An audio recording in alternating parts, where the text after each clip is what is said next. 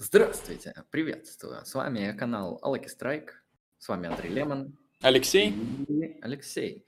Возможно, вы только сейчас заметили, но вы на канале Алаки Страйк. Это так. Сегодня у нас стрим. Сегодня у нас обычный вечерний стрим. Поэтому мы будем отвечать на ваши вопросы в чатике, которые, надеюсь, сегодня будут. Так что задавайте вопросы на различные темы, там философия, не философия. А, если есть желание заказать видосы, заказывайте видосы. Тарифы и ссылки на донаты вы найдете все под стримом. Хорошо. А вообще сегодня мы будем базарить на разные интересные темы. И да, скоро мы ним подойдем. Возможно, мы, вы уже все увидели из названия, так или иначе. Ну, можно сначала начать вообще с того, как дела. Вот, Алексей, что, как жизнь вообще? Так, дела, в принципе, заебись, только я тебе предлагаю вступительную речь растянуть еще на полторы минуты, потому что я понял, что у меня микрофон отражает тебя. А, окей, сейчас, сейчас исправим. А точнее, сейчас продолжим. Так, ну понимаете, господа, есть такая вещь, называется религиозные взгляды людей. Религиозные взгляды людей – это определенная совокупность верований в те или иные сакральные, как я их называю, объекты. А, это можно условно назвать так, это лично мое концептуальное определение, можете предложить свое. Если у вас а, есть какие-то предложения, то напишите их, то есть что такое религиозные взгляды. Вот, я считаю, что это совокупность а, сакральных верований людей. А, возможно, они выстроены в определенную систему, возможно, они хаотичные, возможно, еще что-нибудь так или иначе. Это определенные взгляды, определенные убеждения.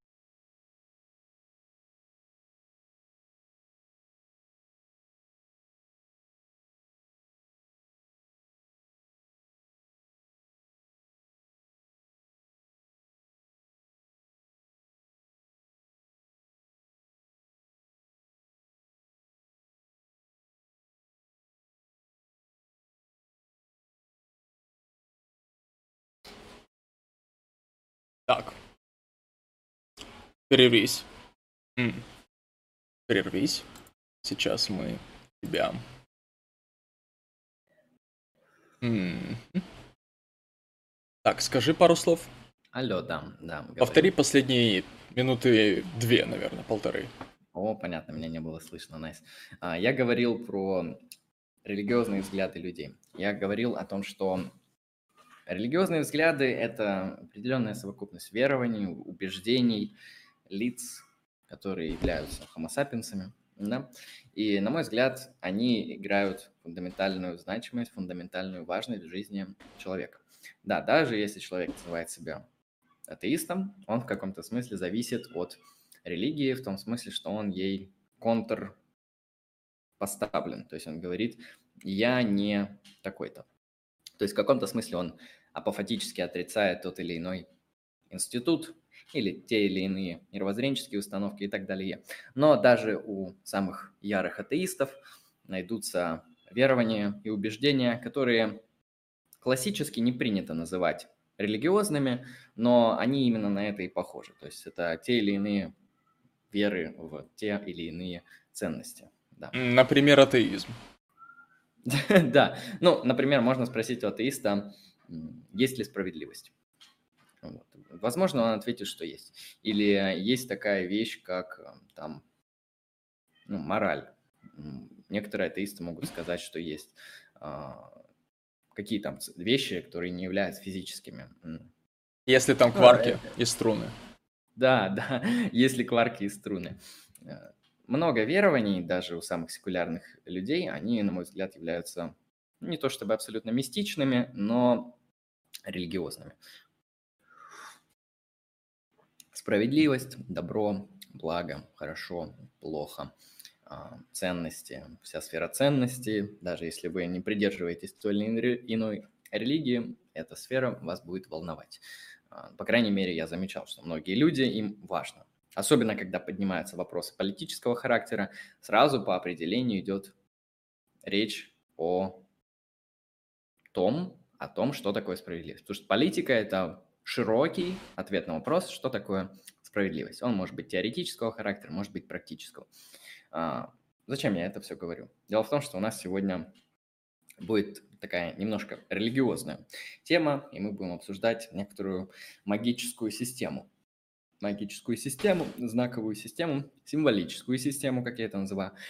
То есть я считаю, что магические системы – это специальная символическая система, то есть вид символической системы, которая может быть направлена на достижение тех или иных целей, может носить абсолютно прагматичный характер, там, духовное развитие или что-нибудь банальное, типа там прорицание, а, предсказание и так далее. Да, кто бы мог подумать, что в паре со словом банально мы будем использовать слово прорицание. Ну да, потому что, насколько мы знаем, насколько я, ладно, знаю, в магии есть разные там, степени, разные. Но, знаешь, можно заниматься философией на уровне цитаты Волка или цитаты Брюса Ли.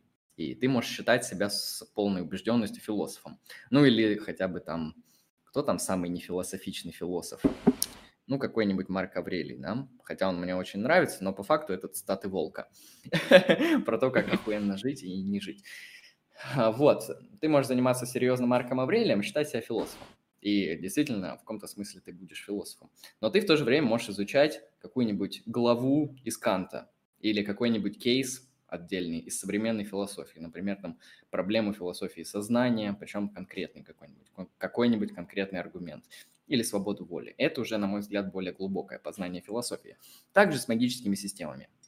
Магические системы, они могут использоваться, типа, там, порофлить, а, попрорицать, побазарить самим собой а, там, или еще что-нибудь. А может использоваться для серьезных духовных практик развития, трансформации внутренних своих состояний, для работы со своими какими-то бессознательными, сознательными а, паттернами, поведением своим. Ну и вплоть до того, что маги могут работать и взаимодействовать с ну, с реальностью, да, назовем это так. То есть в магии, насколько я знаю, почти во всех системах разделяется тождество микро- и макрокосма, поэтому когда ты работаешь со своими внутренними состояниями, твои внешние состояния, проще говоря, мир вокруг тебя неожиданно начинает тоже изменяться.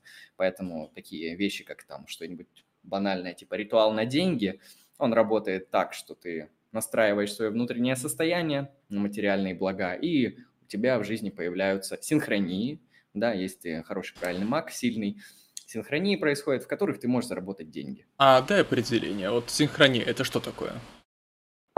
Хорошо, этот термин я использую из Юнга.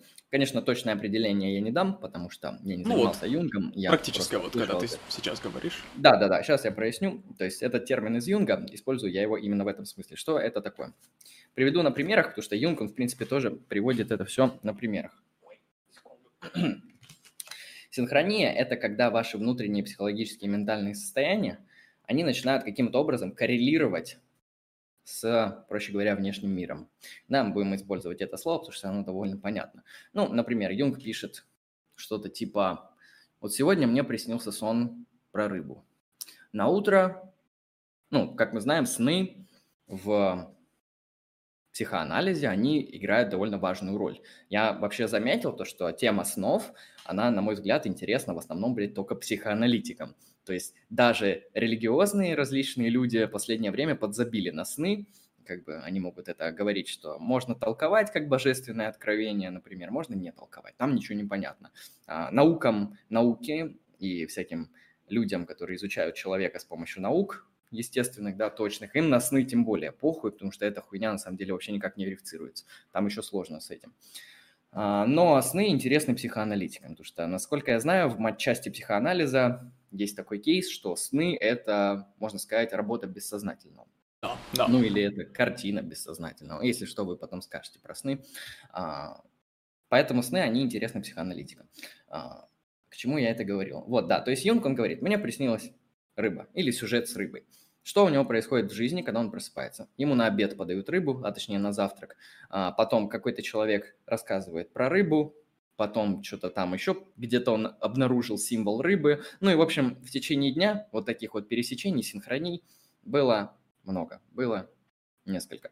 И вы можете назвать это что-то типа, ну, вы просто себя так настроили. Ну, с точки зрения магии, с точки зрения вот синхронии Юнга, произошло то, что называется синхронизация вашего психологического мира, ментального мира, бессознательного мира, да, и внешнего мира. Потому что внешний мир – это, можно сказать, форма проявления бессознательного коллективного.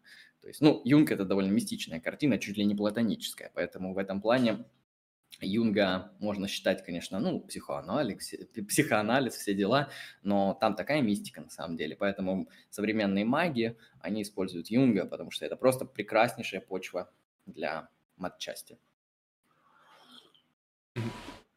Примерно так. Ну вот, э, если говорить о, если так можно выразиться, о классическом психоанализе, вот конкретно о фрейдистском психоанализе, Фрейд предлагает сны как... да, действительно, как работу бессознательного. Причем эм, работу бессознательного теми образами и впечатлениями, которые мы получили так или иначе в реальной жизни, в обыденной жизни, в сознательной жизни, э, ну, наяву, в общем. И в снах могут проявляться э, имплицитные для нашего, как бы, пучка сознания, да, для нашей сознательной деятельности, э, какие-то мотивы, какие-то события, какие-то явления. Вот. Um, то есть они находят в снах свое отражение, да, не, не, неосознанное в реальности. Могут находить, да, могут. Это как а, бывает, что, ну, к примеру, вот а, очень хочется проапеллировать к личному опыту, но вот а, бывало так, что общаешься с каким-то человеком, возможно, это была женщина, вот, и в какой-то момент, ну, и ты с ней общаешься просто так, по приколу, um, ну, потому что вы вместе, например, учитесь или что-то, что-то такое, да, а потом бах, и у тебя снится эротический сон с ней, вот. Какого хуя, спрашивается, если у тебя в планах нету ничего подобного, и она тебя просто устраивает как человек в общении, например, да, и какого хуя, спрашивается, тебе снится с ней эротический сон? Ну, Фрейд бы истолковал так, что ты как бы бессознательно, ну или не до конца сознательно испытываешь к ней сексуальное влечение, которое э, находит свое отражение в твоих снах. Вот, потому что там вот э, того стража, с, с, сверх-я, да, эго, предсознательного, э, там этот страж ослабевает эти барьеры. Вот, как-то так. Неплохо, неплохо. Ну, сны я замечал вообще последнее время, я не знаю, как было раньше на самом деле, но сны вообще как-то не заботят людей. Наверное, это связано еще и с тем, что сны очень хуево запоминаются, что, на мой взгляд, большой минус снов, и сны, с ними вообще сложно работать. То есть это такой материал, с которым неохота работать вообще. Типа он как какой-то куцый, какой-то весь непонятный, какой-то скудный. Ну, большинство снов не имеют такого четкого структурного сюжета и нормальной организации э, пространства да, и времени. Там происходит то, что называется какая-то, блядь, рандомная хуйня. Вот, так она еще и забывается. То есть ты проснулся утром, если ты эту штуку не поработал с ней, она забудется, вероятно. Если, конечно, это не тот сон, который там может помниться годами. Конечно, есть исключения. Вот, да, я хотел уточнить, чтобы сны запоминаются, запоминались, нужно проделывать какую-то работу. Нужно над, над этим поработать. Какую-то практику, в общем, регулярную э, вести. К примеру, м- тот час по просыпании, э, ну, записывай то, что тебе приснилось. Потому что наверняка многим знакомое явление, когда ты э, спишь, тебе что-то прям снится, прям такое охуительное, ты просыпаешься, будто бы э, ни, ничего не меняется, будто бы твое бытие, оно не обрывается и начинается заново, да, будто да, да. ты просто сразу проснулся, Общее. у тебя в голове как бы прыжок из сна в реальность. А, ты думаешь, блин, какой же охуенный сон был.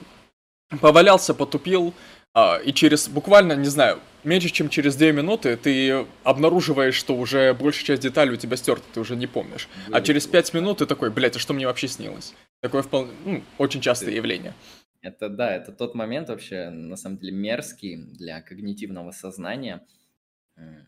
Ебать, этот термин сказал. Ладно, я сегодня не строго к словам буду относиться, в отличие от лекций. А, вот э, тот момент, когда у тебя есть абсолютное убеждение о том, что ты что-то помнишь, но ты не можешь это вспомнить. Вот. То есть, ладно, у тебя пропадет убеждение, что ты, что с тобой произошел X но у тебя есть это убеждение, и ты этот X не помнишь. То есть это как бы воспоминание о том, чего, что было, но ты не знаешь, что. И это интересно и отвратительно. Мне это чувство не нравится. Так вот, О чем я вообще начинал? А, ну, магия. То есть магию можно воспринять по-разному. То есть магия – это определенная символическая система. А символическая система, я, я не использую слово «знаковая», потому что знаковая система – это язык. Да, то есть магия в каком-то смысле тоже, точно тоже язык, но он строится немного на других темах, на символах. Нужно прояснить, что такое символ. То есть символ здесь, опять же, используется в строгом значении. Как бы это определить? То есть символ – это явно не дискурсивная какая-то вещь. То есть это то, что не поддается очевидному дискурсивному толкованию. Ну, например, как философские концепции. Там, например, холостяк – это не женатый мужчина, концепция. Вот, она поддается дискурсивному толкованию. С символами сложнее. Они работают, как считают и психоаналитики, там, и маги, и другие мистически настроенные личности, они работают с вашим бессознательным. Оно действует на некоторые другие ваши структуры, которые не относятся к рациональным. То есть символ – это такая широкая шутка, штука. Ну, есть привести примеры, да, например, символ ну, не знаю, солнце, или символ там власти, король, там что-нибудь такое. То есть вы как бы чувствуете в этих символах понятие, а, при этом он может быть изображен абсолютно графически. Да, то есть вы понимаете, что эта штука, она наполнена большим содержанием, чем, грубо говоря, написано, нарисовано. То есть это что-то, что у вас с вашим внутренним душевным да, состоянием резонирует, с вашим бессознательным. Да. А, ну, грубо говоря, символ, да, это вот um, нечто, да, вот как король или, да, некоторая структура, которая может с чем-то ассоциироваться. Вот. Именно этот момент ассоциаций, он наиболее важен. И это содержание, о котором говорил Андрей, оно э, так или иначе присутствует в голове вот на основании личного опыта, личных каких-то размышлений, личных впечатлений. И вот то, именно с чем ассоциируется символ, это и есть его содержание. Вот. Иначе говоря, символ, он всегда познается интуитивно, вот, непосредственно. С да, чем-то да. ассоциируется. Конечно, символы можно прочитывать рационально, потому что те или иные символы мы можем рассматривать дискурсивно, да, там, что он значит, чтобы для себя углубить это содержание. Но так или иначе, символ, он всегда широк. Вот основной, наверное, кейс, который я заметил, работая с символами, это то, что они абсолютно просто широкие.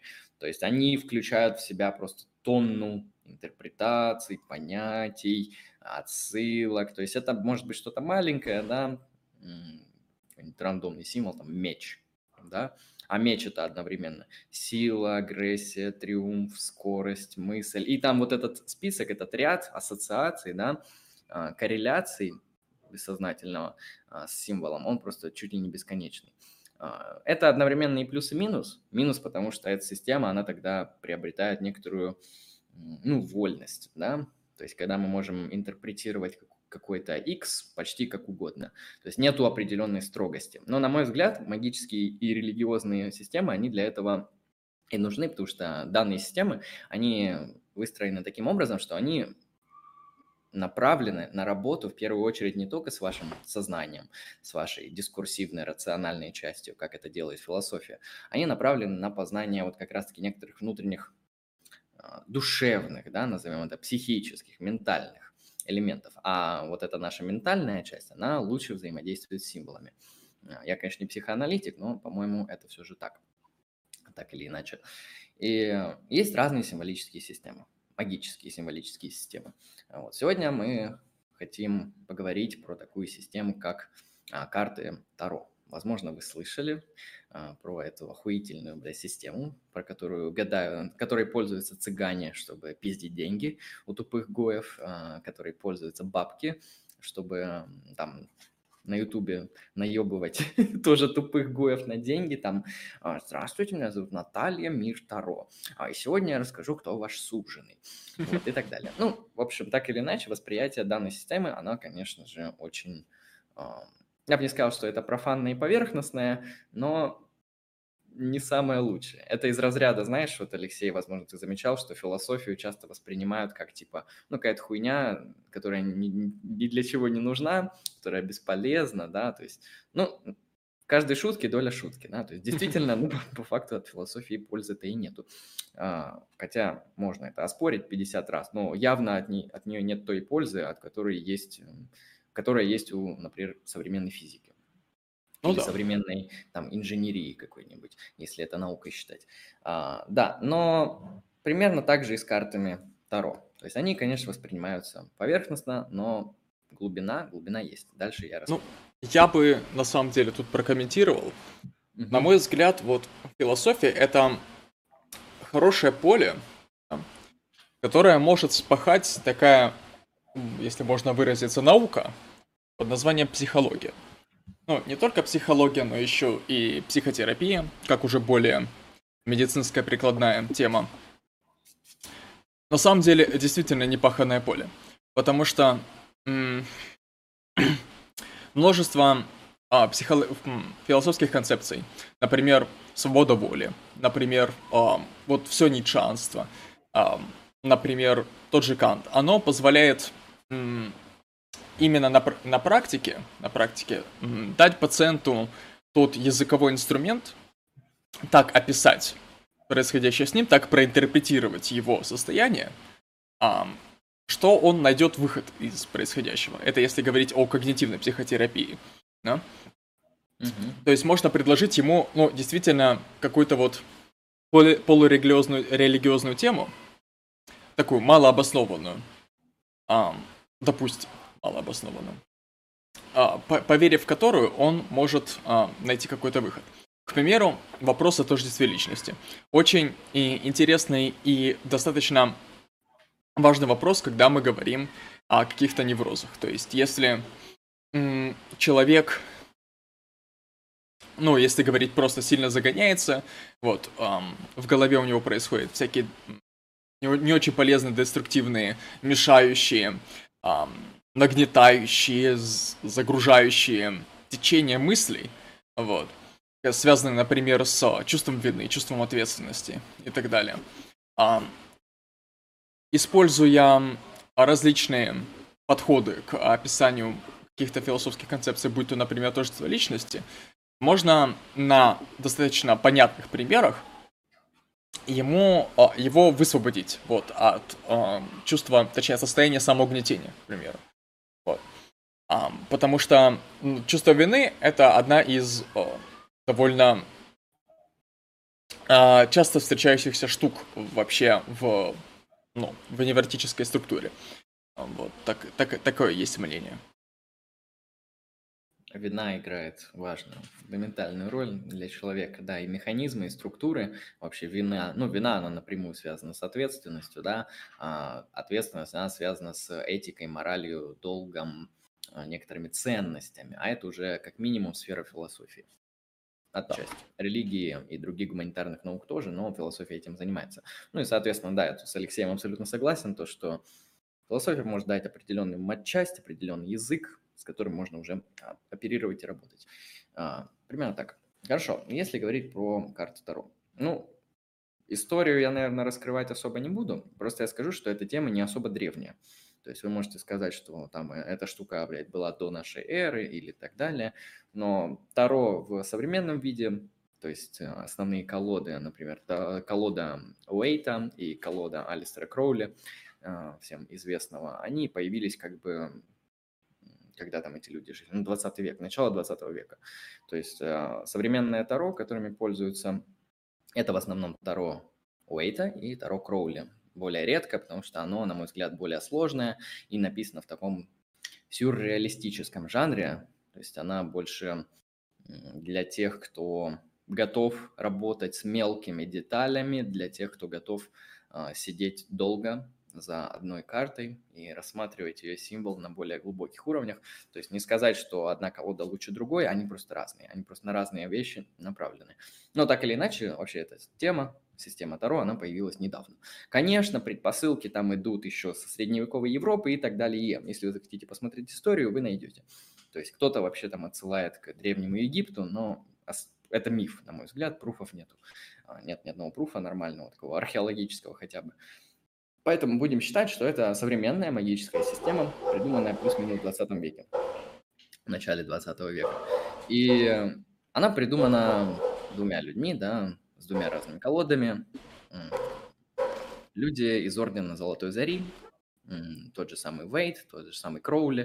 То есть это маги. Это по факту мистики. а, создатели, даже некоторые, Алистер Кроули, как вы знаете, создал телему.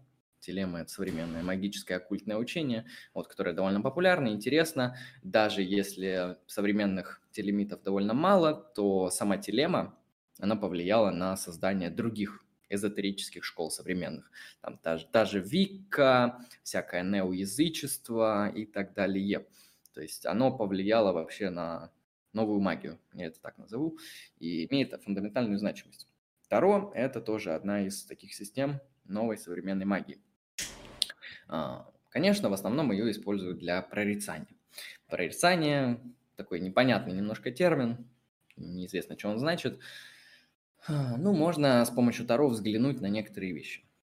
Да, можно посмотреть прошлое.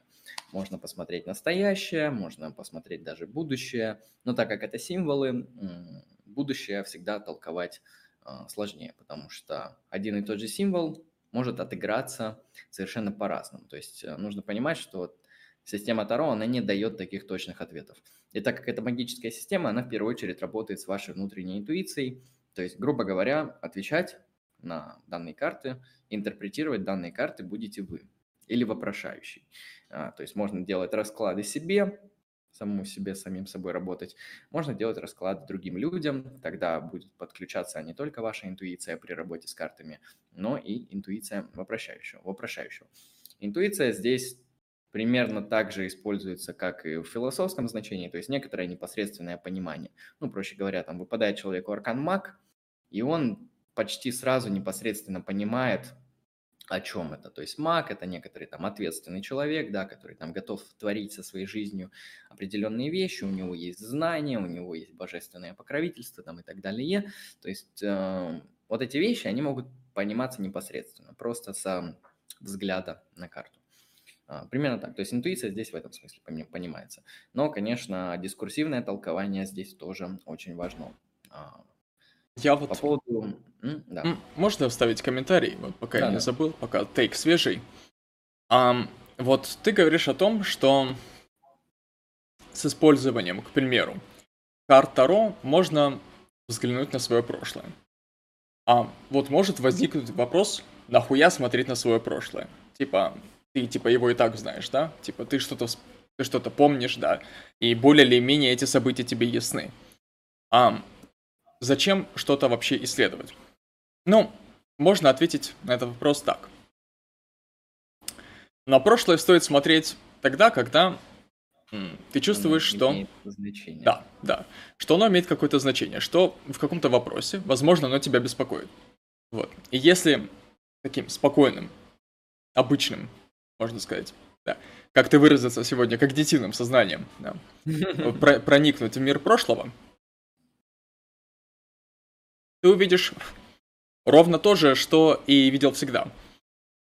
И ты не откроешь для себя ничего нового.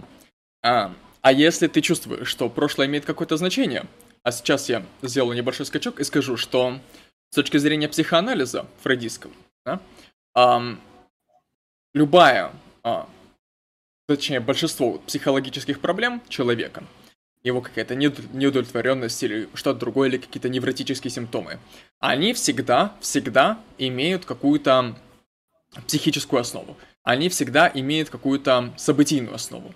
Они являются так называемыми психическими травмами. Причем психические травмы, они могут быть как и, ну, нечто, что а, конвенционально можно принять как психическую травму, к примеру, там, изнасилование или там а, быть свидетелем какого-то, ну, ужасного какого-то деяния, а, или это может быть травмой более личного характера, к примеру, а, расставание или там смерть близкого человека и так далее. Или это может еще глубже, если пойти. Это может быть травмой, точнее, травмой может быть событие, которое а, в реальности, ну, если посмотреть на него с как бы с, точки зрения разных людей, оно мало значения имеет. Но в твоих глазах, а, как бы с твоей точки зрения, а, это событие, оно так проассоциировалось с твоим опытом, так ты на него взглянул, оно так тебя впечатлило, а, что сыграло роль травмы. А, сложно это объяснить, но вот к примеру, очень простой пример. А, вот человек, обладающий некоторым опытом, да, например, он много слушает музыки и много как-то общается с людьми. А, возможно, он совмещает эти два процесса. А, через несколько лет он случайно услышал где-то а, строчку из песни, да, и сразу же оно проассоциировалось у него с теми событиями. Песня сама по себе не имеет большого значения, но она связалась с какими-то событиями. А, сложно привести пример. Ну, в общем, когда ты переживаешь или недопережевываешь какие-то какие-то моменты, а, они могут лично отозваться в голове. Так вот, о чем это я? Это я сейчас, блядь, загнул, не очень понятно, но я надеюсь, сейчас, сейчас станет понятно. Вот. Um, да, так вот, психические травмы. То есть нечто в прошлом, что ты как бы пережил, но не до конца как бы это осознал, не до конца пропустил через себя. То есть um, ты как-то открестился от этого, то есть не, не стал в это погружаться. Mm. Сейчас попытаюсь объяснить. Ну вот Фрейд приводит пример. Um, у него была пациентка, а я, по-моему, даже рассказывал, да, у него была пациентка, а, которая трахала мозг своему мужу по поводу, ну, беспокоясь насчет того, что он ей изменяет, да. А, через психоанализ выяснилось, что эта женщина получила, несомненно, для нее ложное свидетельство в пользу того, что муж изменяет, да, но несмотря на то, что она осознавала, что это свидетельство ложное, она утратила душевный покой, она стала по этому поводу переживать и трахать мозги своему мужу. И в процессе психоанализа Фрейд выяснил, что эта женщина, она питает а, не совсем сознательное влечение к своему зятю. То есть она в этом влечении в конечном счете призналась, но до психоанализа она его не осознавала. То есть она его осознала только вот в момент анализа. Вот. А, такие вещи, которые м- происходят у нас в голове, которые мы по каким-то причинам не можем, а, точнее, не желаем осознать, они а, вот начинают в голове циркулировать. И чтобы к ним прорваться, чтобы их вспомнить, а, простого вот как бы сознания не хватает. То есть ты вспоминаешь, и для тебя это закрыто. Вот на примере с этой женщиной очевидно, что э, ее просили вспомнить, да, она вспоминает просто события, как она привыкла их видеть. А только через психоанализ она смогла, пришла, смогла прийти к мысли, что оказывается она испытывает э, влечение к своему зятю. Вот. А почему эти вещи, они могут вытесняться? Ну, я сейчас языком психоанализа говорю, Фрейда, да? А, из-за так называемого сверхя, суперэго, да? Или предсознательное это тот страж каких-то, например, моральных принципов, которые а, не, не позволяют м- прорваться впечатлению, в общем, сознательное. То есть, если ты испытываешь какое-то чувство, например, к э, зятю, к теще, к матери, например, да, но у тебя в голове уже устоявшаяся этическая система, которая говорит, что это пиздец как аморально, особенно, например, к матери, да, а, и это, это вот моральная твоя система, она, а, она действует тоже интуитивно. Она додискурсивно вот, блокирует процесс осознания этого влечения, например. Вот. Это такой до- до- достаточно наглядный пример, такой специфический пример, эм, и похожих явлений может быть много. Это просто пример сексуальный. Так вот, к чему это я все? А, в процессе психоанализа есть такая вещь, как сопротивление. То есть, когда психоаналитик пытается выяснить о, прошлое, то есть какие, то, найти, в общем, то самое травмирующее событие, да? а пациент этому сопротивляется. И сопротивляться он может по-разному. Он может сопротивляться как и намеренно, например, эм, ну, просто стараться деконструировать психоанализ, а, раскритиковать его, раскритиковать врача. Он может, например, погрузиться в эротическое влечение к врачу, а может сопротивление так выражаться, и чаще всего оно так и выражается, просто вот блоком. То есть, как я уже объяснил, пациент просто ему не приходит в голову, что на то событие можно взглянуть по-другому. Потому что ему удобнее, его как бы суперэго, его моральные нормы говорят ему, что на это смотреть таким образом нельзя. Вот. И в чем смысл вообще каких-то вот символов таких, как карта Таро и вот другая подобная штука. Они тебе дают извне вот какой-то язык описания, да? Какие они дают тебе какие-то символы. А, ты смотришь на карту, а, например, ты делаешь расклад на свое прошлое, да, ты смотришь на карту и а, стараешься взглянуть на события из прошлого, используя материал дискурсивный, да, используя а, языковой материал, ну, короче, содержание этой карты, а, методы, методологию этой карты, блядь, как, помоги мне рассказать.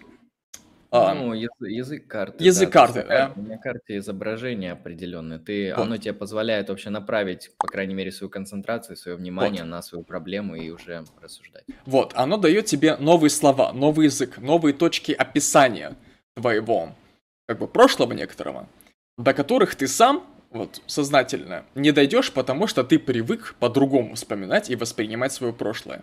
Ты смотришь на карту, и вот у тебя такие-то такие-то фразы, которые ты применяешь к своему прошлому, и ты, и ты осознаешь, что на него можно, оказывается, по-другому взглянуть.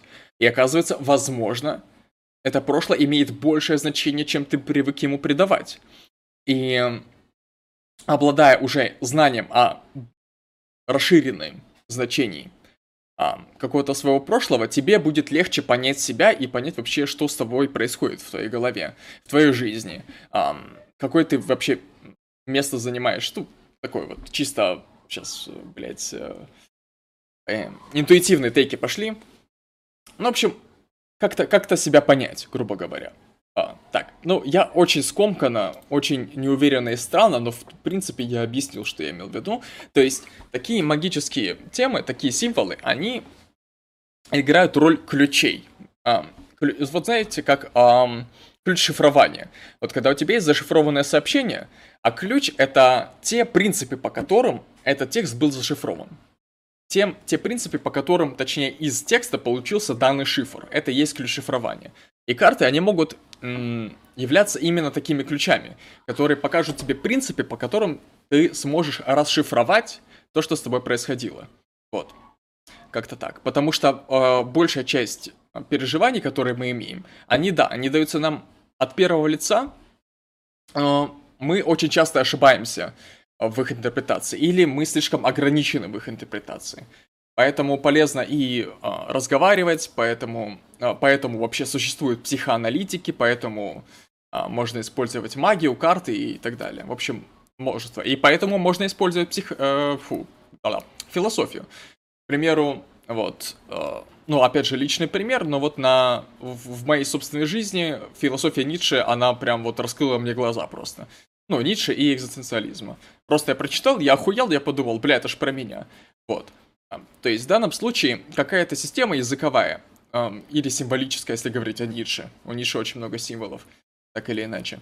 А, она дала мне язык, вот, чтобы описать это. Она дала мне метод, она дала мне ключи, чтобы, это, чтобы на это взглянуть по-другому. Вот. Это один из э, смыслов, получается, занятия магией, в частности, карта на Таро. Я здесь как раз, пока ты говорил, мне пришел вообще такое интересное дискурсивное размышление о том, как э, можно описать карты Таро с точки зрения двух подходов. Первый, собственно, секулярный, второй, соответственно, религиозный. А, если мы говорим про секулярный подход, давайте я начну с него, потому что большинство людей, они имеют религиозные взгляды, но они секулярные, так или иначе. А, суть в том, что секулярный подход – это общая почва для разговоров. То есть почему с точки зрения секулярного подхода, с точки зрения того, что, например, магии нету, никаких мистических сущностей нету и так далее, почему карты Таро, они все равно, например, работают. Или, например, какой с них толк, какой с них прок. Как говорит мой дед, зачем, а главное, нахуя. А, хорошо. Дело в том, что карты, они построены определенным символическим образом, определенную систему, которые коррелируют с большим, с большим количеством наших внутренних ментальных состояний. То есть, как я уже объяснил, там я потом порассматриваю несколько карт для интереса. А, вот, кстати, можете в чатике просить делать э, расклад на одну карту, могу вам сделать для интереса, а, если захотите. А, вот, так или иначе, карты содержат в себе очень много ментальных символов. И почему они могут работать? Потому что они предоставляют вам язык, благодаря которому вы можете работать своими ментальными внутренними состояниями, как сказал Алексей. То есть если, если даже принять позицию абсолютно секулярную, карта Таро заебись, как психоаналитическая техника. Да. Просто. Вот можно делать психоанализ с помощью Фрейда, с помощью Юнга, с помощью Гештальта или еще чего-нибудь там, или комбинировать вообще все это. Можно делать психоаналитические какие-то движи с помощью религиозных а, систем. То есть поэтому у нас есть, например, институт исповеди, который довольно успешно работает не только потому, что он несет сакральное значение как а, покаяние в своих грехах и отпущение грехов, но и как а, психоаналитическая техника, потому что человек рассказывает какому-то незнакомому лицу, да, свои проблемы, да, он их обсуждает, священник ему старается помочь в этом. И таких систем их полно. То есть Таро, так как они коррелируют с нашими внутренними ментальными состояниями вот, максимально глубоко, потому что это символы, символьная система, они могут давать вам ответы. Они могут прорабатывать ваши, по крайней мере, прошлые состояния. Они могут направлять ваши мысли по поводу э, вашего будущего. То есть, проще говоря, э, как действие, как то бытие, которое вы представляете сейчас, как тот дизайн, который вы сейчас есть, как он актуализуется в будущем. Потому что дизайн – это темпоральная структура, она развивается, да, потому что проекты реализовываются, проходят смерти а, и так далее. То есть, по крайней мере, вы можете посмотреть на свое будущее в этом смысле, то есть как мое поведение, мои ценности, мои установки, мое состояние, мои действия в данный момент времени, как они отразятся на моем будущем. Да, вы можете это сделать и без карт, но удобнее же использовать разные языки, почему бы и нет. Я, наверное, все-таки повторю, mm-hmm. что я хочу сказать. Um, вот нужно обладать вот крайне мощным духом, крайне мощным интеллектом, на мой взгляд. Вот, собственно, личное, личное мнение, а, чтобы умудряться вот правильно интерпретировать свои ментальные состояния и на основании их строить какие-то проекты. А я хочу сказать, что вот человеческий мозг, именно вот конкретно сознательная деятельность, то есть тот как бы конструктор из мысли, который а, перед вами является, перед вашим взором, он вот по мощности сильно ограничен. И вот чисто из своего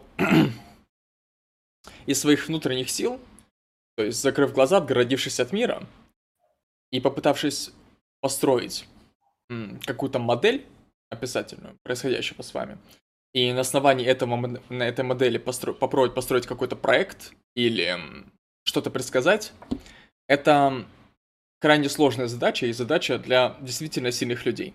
Вот, а что я хочу сказать? А, почему множество людей, вот, почему есть вообще такое слово, как ныть, да? Почему есть такое слово, как исповедоваться, а, признаваться и так далее, советоваться, да? Почему есть психоанализ? А, почему есть психологи? А, почему люди за это деньги платят? Потому что а, да, почему люди используют, да, почему есть люди, которые используют карты Таро а, и так далее. Потому что людям нужно, часто бывает, получить какую-то помощь извне. Потому что их собственный когнитивный аппарат, он не справляется с тем, чтобы достаточно верно, в том смысле, достаточно как бы рабочий вариант интерпретации составить. Вот. А, Потому что вот наверняка бывали ситуации у большинства зрителей, что вот тебя беспокоит какая-то проблема, да? Ты, возможно, кому-то об этом рассказал и получил какой-то новый взгляд на это. Ты как-то понял, что происходит, понял, что делать, например. осознал, что, возможно, ты поступил неправильно, или ты поступаешь неправильно, ведешь себя неправильно, а, и потому страдаешь, а может и не страдаешь. Вот. И в данном случае а, я хочу сказать, что вот всякие такие вот внешние системы, это действительно как а, вот методология, как помощь, которую ты можешь просто взять из мира. Потому что мир, он как, к счастью, мир, он намного более содержателен, насыщенный, информационный, чем ваша, как бы, а, побрякушка на плечах. вот. То, что человек способен промыслить, оно в тысячу раз менее содержательное, чем а, события, которые происходят каждый день. Потому что помимо вас, вот в мире есть тысячи людей, миллиарды людей. А, и миллиарды, э, миллиарды людей, которые тоже мыслят. Вот. Миллиарды людей, которые вот своим... Каждый вот может быть покрупиться, но может дать вам какую-то новую информацию. Вот, как-то так. Да, здесь, э, опять же, можно рассматривать данные системы магические, любые, потому что магии на самом деле дохуя. Я когда открыл, какая есть магия, то есть я раньше думал, магия это что-то из разряда там а, подкову повесил себе на квартиру и, следовательно, защищен. А, ну, кстати, это тоже вид магии, но я, в принципе, думал, магия на этом и заканчивается. Но оказалось, что магия – это очень глубокая, сложная, теоретическая и практическая хуйня, то есть это, ну, по факту целое искусство гуманитарная. Я вообще удивлен, что магия, она не преподается ни в каких университетах, хотя бы как гуманитарная какая-то тема. Потому что на самом деле та структурная мат-часть для понимания, для, для глубокого понимания магии, она очень сложна. Она имеет и историю идей, и историю религиозных верований, и конкретные исторические события, то есть это все нужно знать, это система, ну, то есть это тема что-то на уровне философии, да, по сложности и по уровню гуманитарной значимости. Но, блядь, а где преподают магию? То есть могу ли я поступить в какой-нибудь университет, в котором я могу научиться хотя бы кабале? А, наверное, где-нибудь в иудаизме, да. А если западную кабалу брать, то это уже сложнее, да. И Суть в том, что это очень сложная тема. Очень глубокая, очень сложная, и практически сложная, и теоретически сложная. Потому что магия есть практическая теоретическая. Тут довольно все понятно. И к чему я это говорил? То есть можно это все прочитывать секулярно. И оно даже будет работать. Тут вопрос только о том, нужно ли оно вам. Ну, почему бы нет? Почему бы не по приколу? Да, вы можете для работы со своими внутренними ментальными состояниями, если вам это необходимо, использовать свои внутренние ресурсы. А, ну, как говорит Алексей, это довольно сложно. Здесь я с ним абсолютно согласен. То есть даже, даже умные люди, даже люди, которым не похуй, а, им просто бывает лень сидеть и думать про то, что у них творится в жизни. Им просто нахуй не надо это. Но по факту оно необходимо, да, чтобы решать те или иные проблемы, чтобы дальше как-то с собой работать, развивать себя. А, неважно, там, в худшую сторону или в лучшую, это уже оценочно. А, суть в том, что для этого вам могут помочь разные системы. Например, те же самые магические. То есть вы можете воспринимать их так. Это если объяснять магию секулярно. То есть это определенная теоретическая часть, которая, ну и практическая тоже, потому что ритуалы практические, они в основном... А, нужно понимать ритуалы вообще, любые магические ритуалы, не как конкретное там взаимодействие каких-то физических объектов, которые как-то взаимодействуют на мир. Ну, из разряда поставил я свечки в пентаграмме, нарисовал пентаграмму, прочитал какие-то ангельские молитвы, призвал ангелов по левую, по правую сторону. И, короче, типа, типа это сработало. Вот. Но на самом деле вы работаете по факту в момент ритуала со своими внутренними душевными состояниями. Потому что ангелы, они символизируют ваши внутренние психологические энергии. Например, или еще чего-то. То есть те или иные символы, стихии, те же свечи – это на самом деле всего лишь внешние атрибуты вашего внутреннего состояния. То есть по факту в этот момент вы работаете не с какими-то предметами, а со своими внутренними состояниями с помощью данных предметов. То есть они, можно сказать, как продолжение, как форма объективации того, что вы делаете. А, суть в этом. То есть ритуал нужно всегда именно так понимать. И на мой взгляд, э, Таро, Таро, великолепная колода Таро Артура Вейта, которой пользуюсь я. Вот она вот так выглядит, интересненькая. Он, кстати, первый аркан тут лежит, ну, нулевой, точнее, дурак. А, она содержит в себе... Я, кстати, попытаюсь вспомнить, сколько она все карт содержит. По-моему, 74. Блин, я не помню. По-моему, 74. В общем, 22 старших аркана, остальные младшие арканы. А, вот. И карты двора. А, она представляет довольно сложную, взаимосвязанную языковую систему, которая между собой может взаимодействовать, да, там арканы они в каком-то смысле описывают духовный путь человека, да, то есть если начинается там с дурака, то есть дурак это символизирует некоторую, знаете, такую, а, ебать, я в своем познании настолько преисполнился, ну, точнее, немного не об этом. То есть дурак это как минимум аркан, который содержит в себе то, что можно назвать огромное внутреннее потенциальное состояние. То есть это, это потенциальное, еще не реализованное бытие, которое, вот знаете, я это привожу на таком примере метафоричном. Вот представьте, вы зашли в поле, и вы перед полем стоите. Поле пшеничное какое-нибудь такое. И вам нужно через него пройти. И вопрос, как через него пройти, он бесконечный, потому что варианты дорожек, которые вы можете выбрать, они просто, ну, там, миллиарды вариантов, как вы можете пройти. И вот это вот состояние, когда вы стоите перед этим полем, и вы имеете просто дохуя возможностей, как пойти. А, это примерно Аркан Дурак. Я описываю это метафорически. На самом деле там все очень-очень глубоко, очень все сложно, очень все символично. Но я пытаюсь как-то донести, просто чтобы набросать общие черты. Понятно, что я не буду все карты разбирать, я просто объясняю, как карты примерно работают. И такое состояние, когда оно выпадает человеку, оно, соответственно, характеризует человека как а, лицо, которое имеет в себе просто дохуя возможностей, да, но еще не начало ничего делать. Оно не перешло из состояния дурака в состояние первого аркана, в аркан маг, человека, который уже начал свой путь, который что-то делает, реализует себя каким-то образом. Ну и, в принципе, все арканы, они вот так вот выкладываются в большую сетку, в 22 аркана, которые в каком-то смысле символизируют, ну, внутреннее духовное развитие. Да, то есть сначала вы имеете определенные силы, мощь, потенциал, энергию, потом вы ее реализовываете, она дает какие-то результаты, в какой-то момент это может превратиться даже в крах, провал, чтобы это потом наоборот, этот крах, провал, кошмар, а, ну, понятно, что полосы в жизни, как это метафорически звучит, бывают не только черные, но и белые. Ой, наоборот, не только белые, но и черные, хотя в наше время много так называемых dead inside завелось вот, возможно, вы видели, это такие клопы, короче, они тусуются на всяких тусовках и dead inside. Вот, они говорят, ой, как мне хуево, сейчас сдохну. Помогите кто-нибудь. А, это вот, плохо, когда... хуево, одиноко, ебано. Ебано. Тебя. Да, вот это молодые dead inside, вот, но таким нужно сразу отвечать, ты наебал. Кого? Сам себя.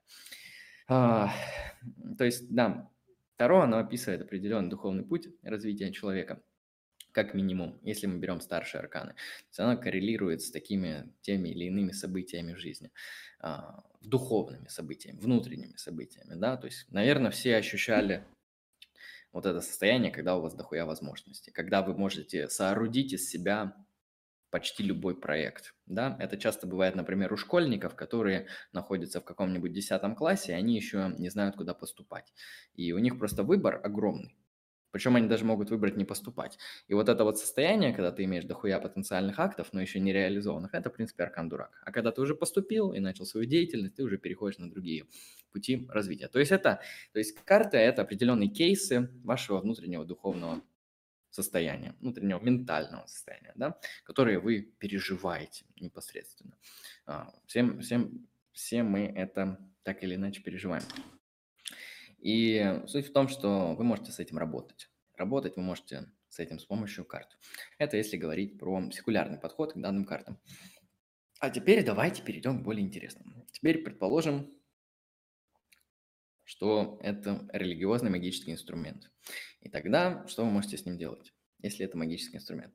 Вы можете, ну, кстати, он не противоречит интерпретации, которую я сказал ранее, секулярные, вы также можете работать своими внутренними состояниями, но при этом вы можете проводить магические практики.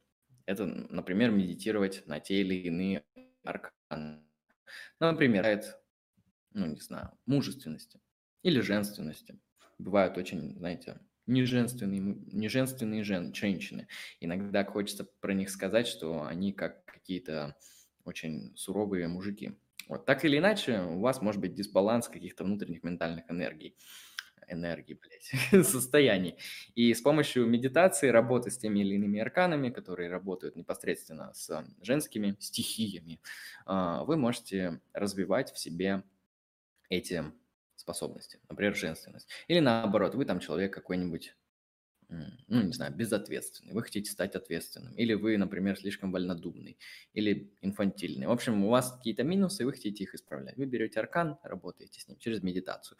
Медитация – это, не понимайте здесь в каком-то таком ультраглубоком мистическом смысле, вы можете просто наблюдать на карту хотя бы по 5 минут в день, анализировать ее структурные элементы, смотреть, что там на ней нарисовано, что там на ней происходит. Вы можете погружаться в сюжет, ну, примерно, знаете, когда люди смотрят фильмы, они так или иначе могут ассоциировать себя с героями.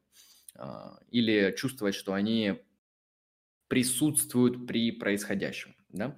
А, вот это чувство, в принципе, можно его воплощать и с арканами, а, с теми или иными картами. И все это, так как это магическая работа, оно будет работать не только с вашими внутренними состояниями, но и с вашими внешними состояниями. То есть у вас будет в какой-то момент происходить синхронии. Проще говоря, Работаете с картой материального достатка, вам в жизнь приходят возможности заработать деньги. Да, ну или что-нибудь банальное, вы можете подобрать на улице кошелек, случайно кем-то оставленный, в котором будут какие-нибудь деньги. Так или иначе, так можно делать для разных целей, а, разные вот такие вот медитативные ритуалы. То есть, не знаю, хотите отомстить какому-нибудь человеку, поднасрать, берете аркан, который вот символизирует некоторую, там, знаете, агрессию, разруху, несчастье и так далее, и пытаетесь направить свою внутреннюю, а, не знаю, энергию, там, ману. Обычно люди используют слово мана. А, ну вот, кстати, слово мана, слово воля у Алистера Кроули, там слово энергия, в какой-нибудь даосской практике, энергия ци или чи, это, в принципе, одно и то же. Или точка сборки у Кастанеды. То есть это некоторый ваш внутренний ресурс, благодаря которому вы можете совершать магическую работу. Ну и не только. А, ну, я это называю мана. Мана – это, если что, не только из Dota 2 и из World of Warcraft. это слово взято из Вуду. Вуду – это тоже такая магическая система, очень сложная и интересная мана оттуда. А, вот, то есть это наша, ваша внутренняя, так сказать, сила, мощь, воля, да, целенаправленность, а, с которой вы можете работать для совершения тех или иных магических действий. Что можно делать еще магического? Кроме медитации, вы можете, да, работать с своим прошлым, с своим настоящим. Вы можете смотреть там, какой, как у вас пройдет сегодняшний день, как у вас м, пройдет знаю, ваша там неделя, месяц, год, а, вы можете спрашивать какие-то личные вопросы про себя, там, какой у меня смысл жизни, что я должен делать на этом этапе жизни. А, либо вы можете спрашивать, ну вот чаще всего люди спрашивают что-нибудь относительно бытовое, но имеющее необходимое прикладное значение. Ну вот, например, человек бизнесмен, да, и он заключает с кем-то сделку. И ему нужно знать, какую-нибудь информацию, которую он не знает, о своем, как это правильно называется, контрагент, ну, в общем, второй агент, ну, заключающий ну, договор. Партнеры. Да, да, партнер. И он там просто приходит, например, к тарологу или сам делает расклад, чтобы узнать, а, что из себя представляет его партнер по бизнесу в данном контексте. То есть будет ли он исполнять условия договора, сделает он их качественно, там, произойдут форс-мажоры. То есть какие-то такие вопросы можно, в принципе, обсуждать. Это уже, конечно же, это с точки зрения секулярного подхода, объяснение ну, особо не имеет. То есть здесь действительно уже подключается религиозная мистика и магия. То есть как карты отвечают на те или иные вопросы, точно или нет, а, в кейсах, которые вы не знаете, это уже действительно мистика. А, ну, моделей толкования может быть много, то есть вам уже там как нравится. То есть магию можно по-разному воспринимать. А, можно отнестись к ней, например, как Алистер Кровли. Он подходил к магии довольно экспериментально. То есть он такой, знаете, вот есть определенные символические системы, я их буду использовать. А, если они работают, значит заебись, значит охуенно. А, ну, примерно, я считаю, такой подход, если вы хотите заниматься магией, он такой именно и должен у вас быть. Вы берете мистическую практику, которая вам по душе, вообще, блядь, любую, хоть там даосизм, хоть мантры, хоть какой-нибудь йога, буддизм, православие, в общем, что-то такое берете, начинаете с этим работать, смотрите, у вас есть результат примерно какой-то, либо который вы ожидали, либо просто который вас устраивает. А, да, и вы таким образом совершаете то, что я называю магический эксперимент, и получаете а, субъективную верификацию того, что вы хотели. Да. И это, конечно же, чисто мистика, никак это секулярно невозможно объяснить. И это, конечно, открывает новое поле для пространства работы с миром. И со своими как внутренними состояниями, так и внешними. Потому что, насколько мы помним, в магии, да, соблюдается вот этот принцип платоновский, а, тождество микро- и макрокосма. О том, что ваши внутренние состояния, они очень схожи с внешними. Ну, по поводу синхронии, интересно было бы обсудить, точнее прокомментировать.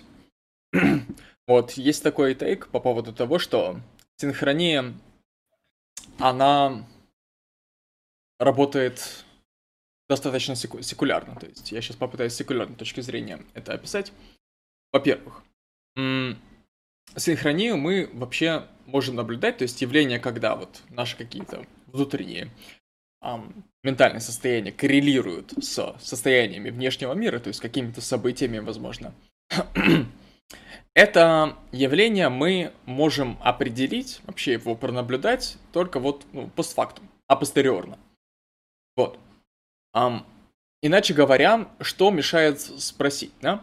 Если ты занимаешься какой-то религиозной или магической практикой, почему то, что произошло с тобой, это именно синхрония? Почему это не простое совпадение?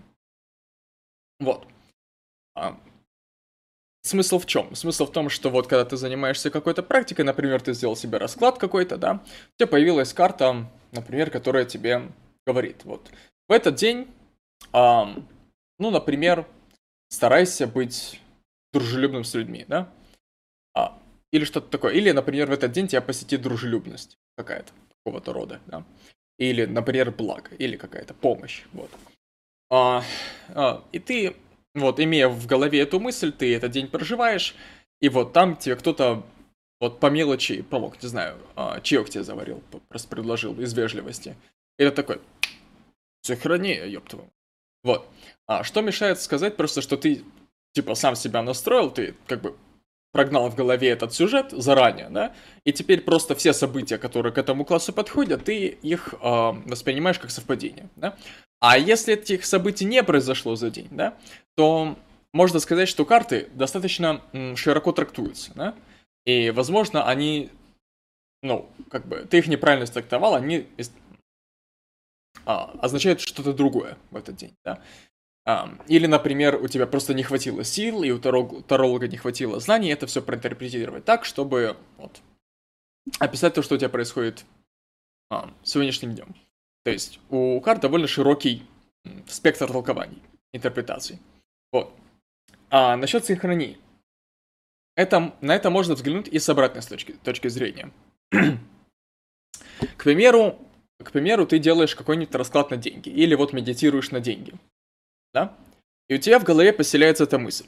Деньги. Как заработать, например, да? А, если ты находишь кошелек, то это действительно... О, а, сейчас, секундочку. А, на Твиче зритель Ло-Ло-Ло Бур. Привет. Привет. Вот. А, ты, ты, например... Бур. Если да, есть да. вопрос, можете, кстати, писать. Да. К примеру, ты медитируешь на деньги. Или, например, тебе в раскладе дня выпали деньги. И у тебя в голове оно уже висит. И если раньше, к примеру, ты из лени или невнимательности или что-то другое, ты игнорировал, э, пропускал мимо себя какую-то а, информацию, связанную с заработком, к примеру, всякие объявления, там, всякие предложения по работе и так далее, ты думал, а, это не про меня, а, сейчас меня другое волнует, а, там, это мне не подходит, то, имея в голове уже эту установку, ты такой, хм, Хм, а может от этого предложения не стоит отказываться? Может это предложи предложение действительно имеет смысл, раз мне карты это предсказали? Вот. И получается, что твое э, внутреннее ментальное состояние, которое ты получил, работая с картами, оно повлияло на твое решение в реальной жизни. То есть ты заранее себя настроил, и твои действия изменились. А, иначе говоря, ты повлиял на мир. А, и что-то начинает меняться. Что-то действительно становится по-другому. А так может работать синхрония, к примеру. Ну, если... Ну, да, как вариант. В принципе, оно может действительно работать и так. Но я бы сказал, люди, они так или иначе, ну, как, по крайней мере, то, кто, те, кто знают, что такое синхрония, они явно отличают синхронию от простых совпадений. А, ну, понятно, что синхрония, она происходит в нашем естественном мире, и она происходит по тем или иным естественным законам. То есть, если ты бы медитировал на какой-нибудь аркан, который приносит денежное благополучие, это не значит, что через час на столе у тебя там появится там, тонна денег. То есть, если они у тебя там и появятся, то они будут там, они появятся там по естественным причинам. Не знаю, может, в твой дом зайдет мафия, которая скрывается от ментов, вот, и а, случайно оставит чемодан, короче, забудет и уйдет. То есть естественные причины всегда будут. Но суть синхронии в том, что ты явно понимаешь, что то или иное событие, которое носится, вынашивается в твоей ментальной жизни, оно происходит еще и во внешнем мире с низкой вероятностью, да, то есть Та же самая работа, та же самые деньги, да, банальная. Раньше тебе никто не предлагал работу, возможно, ты действительно просто игнорил все вокруг. И когда ты настроился ментально на то, что мне нужны деньги, причем да побольше, и тут неожиданно, не знаю, тебе на почту приходит предложение о сотрудничестве, тебе там звонит какой-нибудь там старый друг, говорит, знаешь, тут, короче, можно денег заработать по-быстрому, легально, мы не говорим о плохом, э, вот, на нашем канале. И хоп, и это очевидно синхрония, да, потому что на каком, блядь, основании такая маловероятная вещь могла а, совпасть. Ну, так или иначе, да, здесь несет такой вот некоторый момент, потому что некоторые маловероятные вещи, они вот неожиданно а, с тобой происходят, и они коррелируют с твоим вот внутренним настроем, с внутренним состоянием. Конечно, это может быть не только деньги. Ну, смотри, а, что я хочу сказать? Я хочу сказать, что вполне возможно, события так или иначе развивались бы таким же абсолютно чередом. А, просто когда ты настроился на некоторое событие, ты его ждешь, да? Например. Например, это событие, которое происходит с малой вероятностью. И да, эта настройка позволяет тебе обратить на это внимание, и в случае чего начать действовать тогда, когда ты в другом случае не стал бы действовать. И эта настройка, она также, она же тебя настраивает на ожидание, да? Точнее, настройка, она подразумевает некоторые ожидания. Ожидание того, что произойдет. И вот пока это не происходит, вот, ты а, выпускаешь из виду то, что это не происходит. Ты... Мне сложно это выразить. В общем, прикол совпадений в том, что в обычном Так, хорошо.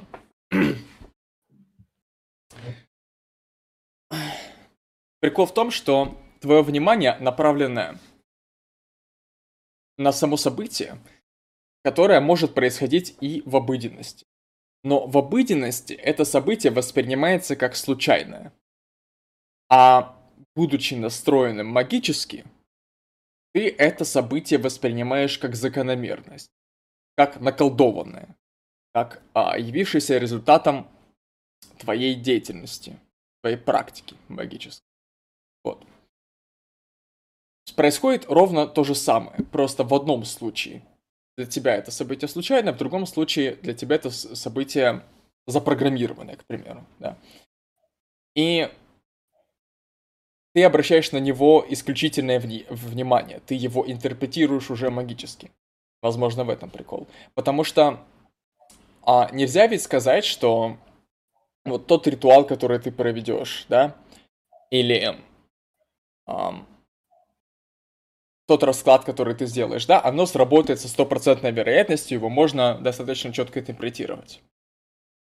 Э, вот заранее подразумевается, что интерпретация у и расклада, и у, даже у медитации, да, оно довольно широкое. То есть, опять же, что понимать как богатство, да? Возможно, ты получишь что-то, что для тебя имеет большую ценность, но это не деньги, к примеру. Возможно, это там семья, любовь, возможно, это эм, собака новая, которая, с которой ты будешь очень хорошо ладить и любить, или там что-то такое по мелочи. Вот. То есть эта хрень, она вынуждает тебя обращать внимание. Именно внимание обращать. на ровно те же события, которые происходили бы и так, а, но без твоего, без твоей концентрации. Вот, что-то такое. К примеру, к примеру, вот, тебе сделали расклад, например, то, что сегодня у тебя будет, например, какая-то, ну или не сегодня, а в будущем в некотором, да, какое-то вот романтическое переживание. И, к примеру, ты тусишь в какой-то компании, где заводится какая-то женщина, да, и вот ты думаешь, ага, возможно, оно и речь, о том и речь, и ты начинаешь ползти в эту тему. А предположим, если бы ты не, не произошел этот расклад, не, не произошло бы этого расклада, ты бы тоже сам, ту же самую женщину пронаблюдал, тоже бы понял, что она, к примеру, тебе устраивает, да, в романтическом смысле. Но по... Ты, ты мог и как отказаться от этого, так и согласиться на это, ты мог ам, сослаться на что-то, на неуверен... Ну, по... исходя из какой-то неуверенности, ты мог бы отказаться от этого, или как-то по-другому оправдать свой отказ. Вот, или согласиться и тоже как бы радоваться этому. Но в случае, если ты провел расклад, у тебя, во-первых, больше мотивации на действие, то есть ты с большей вероятностью совершишь этот шаг, то есть с большей вероятностью ты получишь какое-то романтическое переживание. А, и, во-вторых, ты это интерпретируешь именно как синхронию. Вот. Да, тут, э, ну, тут, тут основной прикол в том, что м, синхронии, они не верифицируются в классическом смысле. То есть единственный способ вообще проверифицировать не только синхронии, но и магический ритуал. Магический ритуал, на самом деле, напрямую связан с синхронией. По-моему, на мой взгляд, магический ритуал – это и есть способ вызова синхронии. То есть, а, проще говоря, когда ты свое ментальное состояние доводишь до таких экстатических моментов, что у тебя меняется жизнь. Хорошо. А, то есть магический ритуал – это способ вызова синхронии. И работа, интерпретация с этих синхроний, оно абсолютно субъективно, в прямом смысле субъективно, то есть зависит от субъекта. И всегда, абсолютно всегда, а, результат магического ритуала можно описать в естественных терминах. То есть, проще говоря, помедитировал на любовь, там, на следующий день тебя неожиданно зовут на тусу, и ты там встречаешь девушку, а, с которой вы там проведете всю жизнь. Ну так, например. А, и ты это, для, для тебя это будет очевидная синхрония. Но все это, все, весь этот пакет событий, он с легкостью и довольно понятно интерпретируется без мистики, без какого-то секулярного вмешательства. Потому что, ну, вот там друзья решили побухать, потому что день рождения – и решили позвать эту подругу, ну, потому что там это там подруга какой-то там подруги.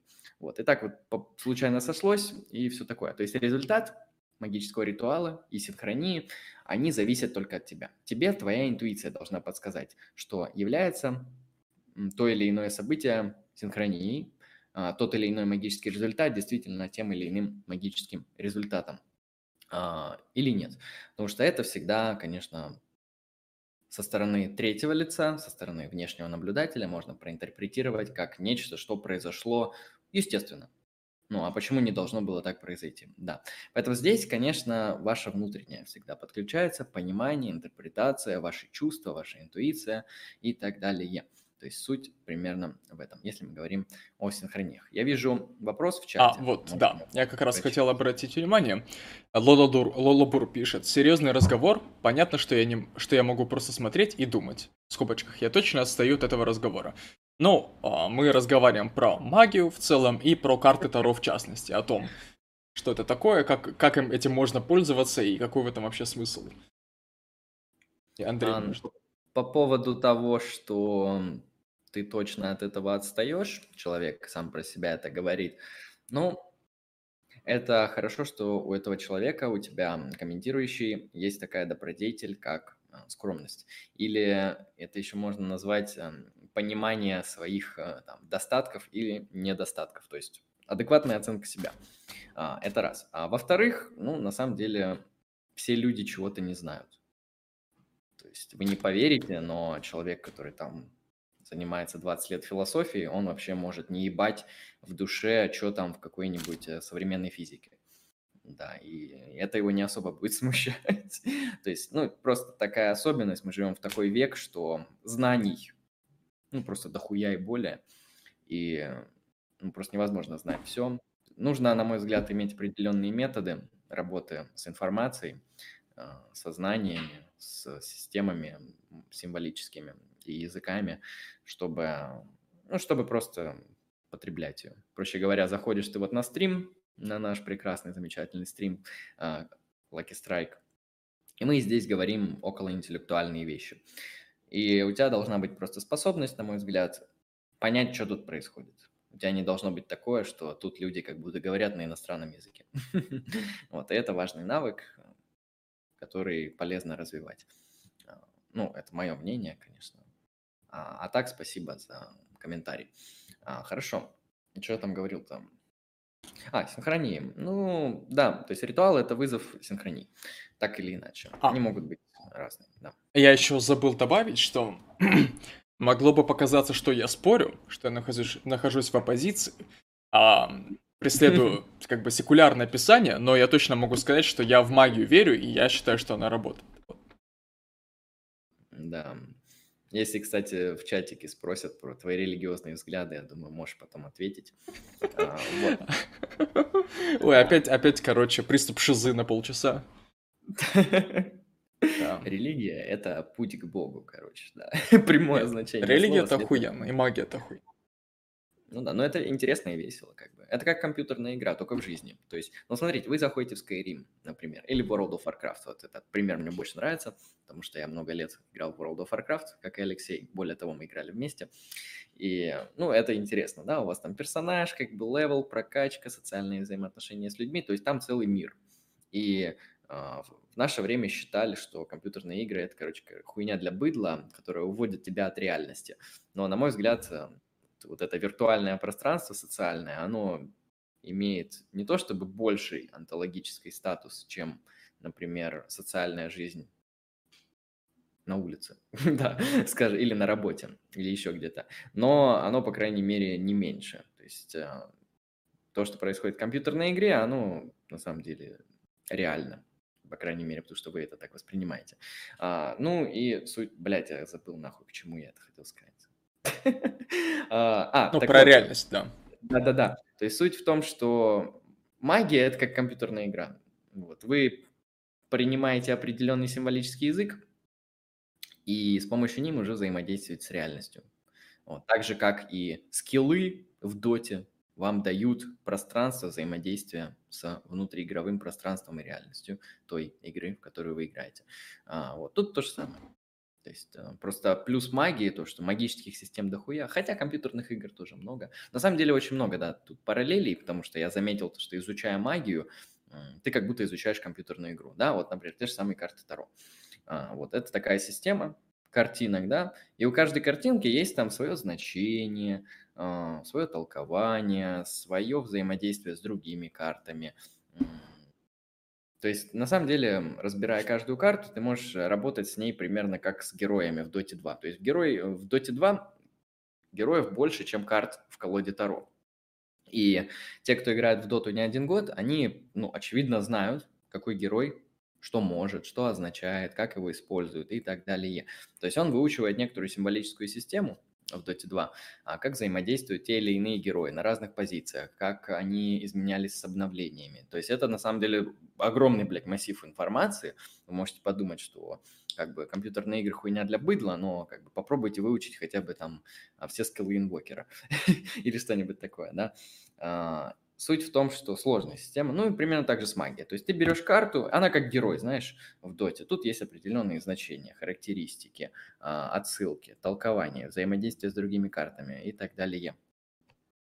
А, я хочу прокомментировать вот по поводу того, что ты сказал, что, к примеру, компьютерная игра или там а, магия, религия, они могут быть не менее реальны. а вот я хочу уточнить, что это означает, причем я, наверное, уточню сам, а ты мне потом скажешь, правильно я сказал или нет. Угу. А в общем, хорошо. А среднестатистический человек, который, ну, просто живет, как-то смотрит по сторонам, там учится в школе, вот, он привык к мысли, что реальность это, грубо говоря, вот вся окружающая так называемая материя, вещество. Вот. И ты как бы часть этой реальности.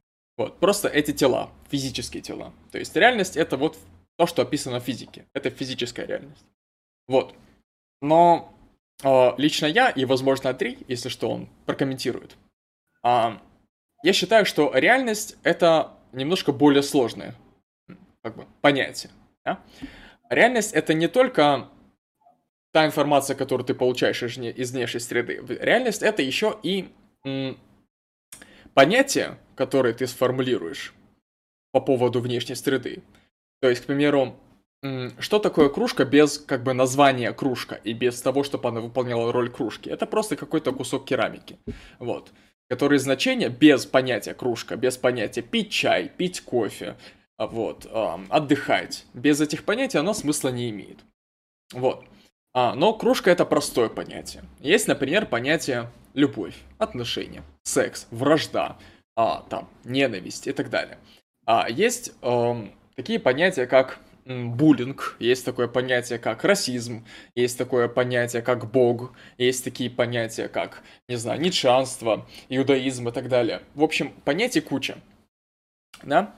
И то, как, а, то, насколько они а, включены в твое поле деятельности, то, то есть насколько ты ими, ими пользуешься, от этого зависит, насколько они реальны. К примеру, а если ты пользуешься м, кружкой, она для тебя, несомненно, реальна.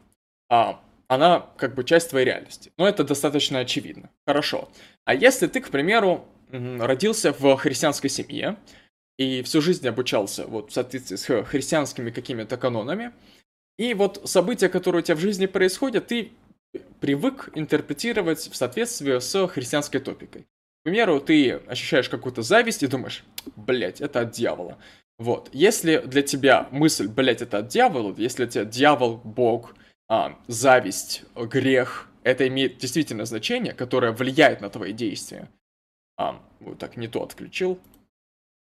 Так. Если это действительно влияет на твои действия, а, то это становится частью твоей реальности. А, потому что реальность это то, что включено в поле твоих действий. А сложно представить, чтобы мы действовали, исходя из чего-то нереального, правильно? Вот.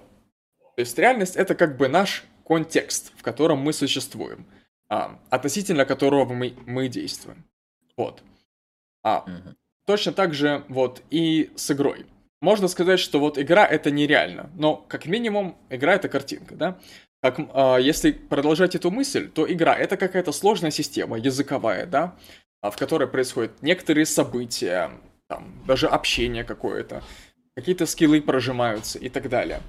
И ты можешь заниматься ею по много часов в день на, на протяжении, как бы, многих лет. И эта игра, она будет включена в твою реальность. Она пусть и придумана вот языком, да, она пусть и ну, искусственно, можно так сказать, но тем не менее ты в нее включен, ты с ней взаимодействуешь, ты с ней работаешь, с этой реальностью. Вот. А точно так же и с любой религией. Вот. Точно так же с психологией, философией и чем таким угодно. В общем, реальность это сборник как бы твоих убеждений, сборник понятий, концепций, которые для тебя имеют ценность, для тебя имеют значение. То есть это понятие плюс о, ценности. Так, я отойду на секунду. Угу. Я прокомментирую пока кейс Алексея по поводу реальности. А, ну, вообще, да, реальность, такой тейк, такой кейс по поводу реальности, он носит, конечно, вопрос, который относится к сфере метафизики, к сфере антологии. Проще говоря, это вопрос о том, что есть, а чего нет. Да, и понятно, что отвечать на этот вопрос с точки зрения философии можно по-разному. Есть ли Бог? Если есть, то как? Есть ли сущности? Если есть, то как? А, есть ли справедливость? И если есть, то каким образом она должна быть реализована? То есть вопрос о реальности – это философский вопрос, метафизический вопрос. И действительно, тот кейс по поводу того, что мы, наши внутренние а, энергии, мотивации, цели, желания, а, язык, да, мышление можем организовывать вокруг какой-то символической системы, например, компьютерной игры, или, например, религи- религии, или, например, сериалов, потому что есть люди, которые смотрят какие-то там просто длиннющие сериалы на тонны часов и получают от этого как бы нереального мира абсолютно реальное удовольствие. А, и они воспринимают это как что-то действительно существующее и реальное. Так а, зачем мы отказываем вообще этим системам, всем этим вещам в реальности, в их онтологическом статусе? То есть это такая же символическая система, языковая система, как и другие. Просто ее язык более ну, непривычный, да, это не знаковый язык в нашем классическом смысле, как он, например, представлен в литературе, а, в книге. То есть кино – это язык, да, там есть события, там есть герои, там есть э, развитие. Так или иначе, сюжет, если это там фильм с сюжетом и так далее, то есть это определенный структурный язык. И также и с религиозными системами, с магическими системами, с другими иными ценностными философскими структурами и, например, с компьютерными играми. Так почему мы э, один вид бытия признаем, за какой-то реальный, важный и существующий, а другой нет. И какого хуя? Какие критерии, какие основания? То есть вот почему мы должны шеймить людей, вот, например, два человека, да? Один из них ходит на работу, занимается какой-то социально важной деятельностью, да? Предположим, что его решения, они действительно влияют на социальные пространство его города. Например, он какой-нибудь высокопоставленный судья или прокурор, или бизнесмен. Действительно, вот можем представить себе такого человека. И второй человек, он сидит дома и играет в компьютерной игре. Он там паладин 80 уровня, там топ-1 сервера или топ-2 и что-нибудь подобное. А, почему мы должны шеймить второго человека вот, а, по сравнению с первым? То есть какие у нас критерии, какие у нас основания? Если эти основания, критерии есть, кстати, это интересный вопрос, да, а, то вы их, кстати, можете в чат написать, подумать об этом, а, можем это обсудить, да, почему мы должны шеймить один вид бытия и не шеймить другой. А, и если эти критерии есть, то на чем они основаны? Если они произвольны и ниоткуда не исследуют, не следуют, то есть это просто аксиомы, да, то есть хорошо быть социально важным человеком, чем не быть социально важным человеком. Ну, а может быть нет, если мы не разделяем эту посылку, если это не имеет значения, то как мы будем решать данный вопрос? Ну, можно прокомментировать это примерно, ну вот я могу прокомментировать это так. А, я думаю, можно согласиться с тем, что из а, должен, точнее, из сущего нельзя вывести должное, да? А шеймить это означает обвинять. То есть да. стыдить.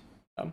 То есть в данном случае подразумевается, что мы порицаем некоторое а, недобродетельное поведение. То есть поведение, не соответствующее каким-то добродетелям, то есть чему-то хорошему. Вот. А хорошее, оно из, как бы, из реальности не следует. Это хорошее, оно следует из каких-то а, нормативных концепций, из каких-то других этических концепций, из а, общественной морали, откуда угодно оно может как бы следовать, но только не из о, фактов, не из ам, как бы того, что мы видим перед глазами.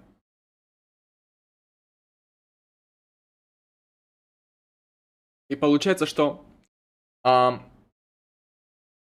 получается, что шеймить нельзя, и так, также и одобрять нельзя. Но... люди ведь шеймят, люди, люди ведь одобряют что-то. И как мы уже сказали, реальность понятие чуть более широкое, чем как бы сущее, как мы привыкли о нем думать, да? То есть, возможно, сущее, оно как бы шире, чем мы предполагаем. Возможно, ам, моральные знания действительно существуют. Или, возможно, мораль, какой бы она ни была, там, а, прескриптивной или эмотивистской, она тоже имеет значение. Она тоже является частью реальности. Так или иначе, ты, идя по улице, не можешь, а, например, обматерить бабку, да, потому что тебя загрызут просто окружающие люди. Какое-то значение, да, оно имеет, правильно?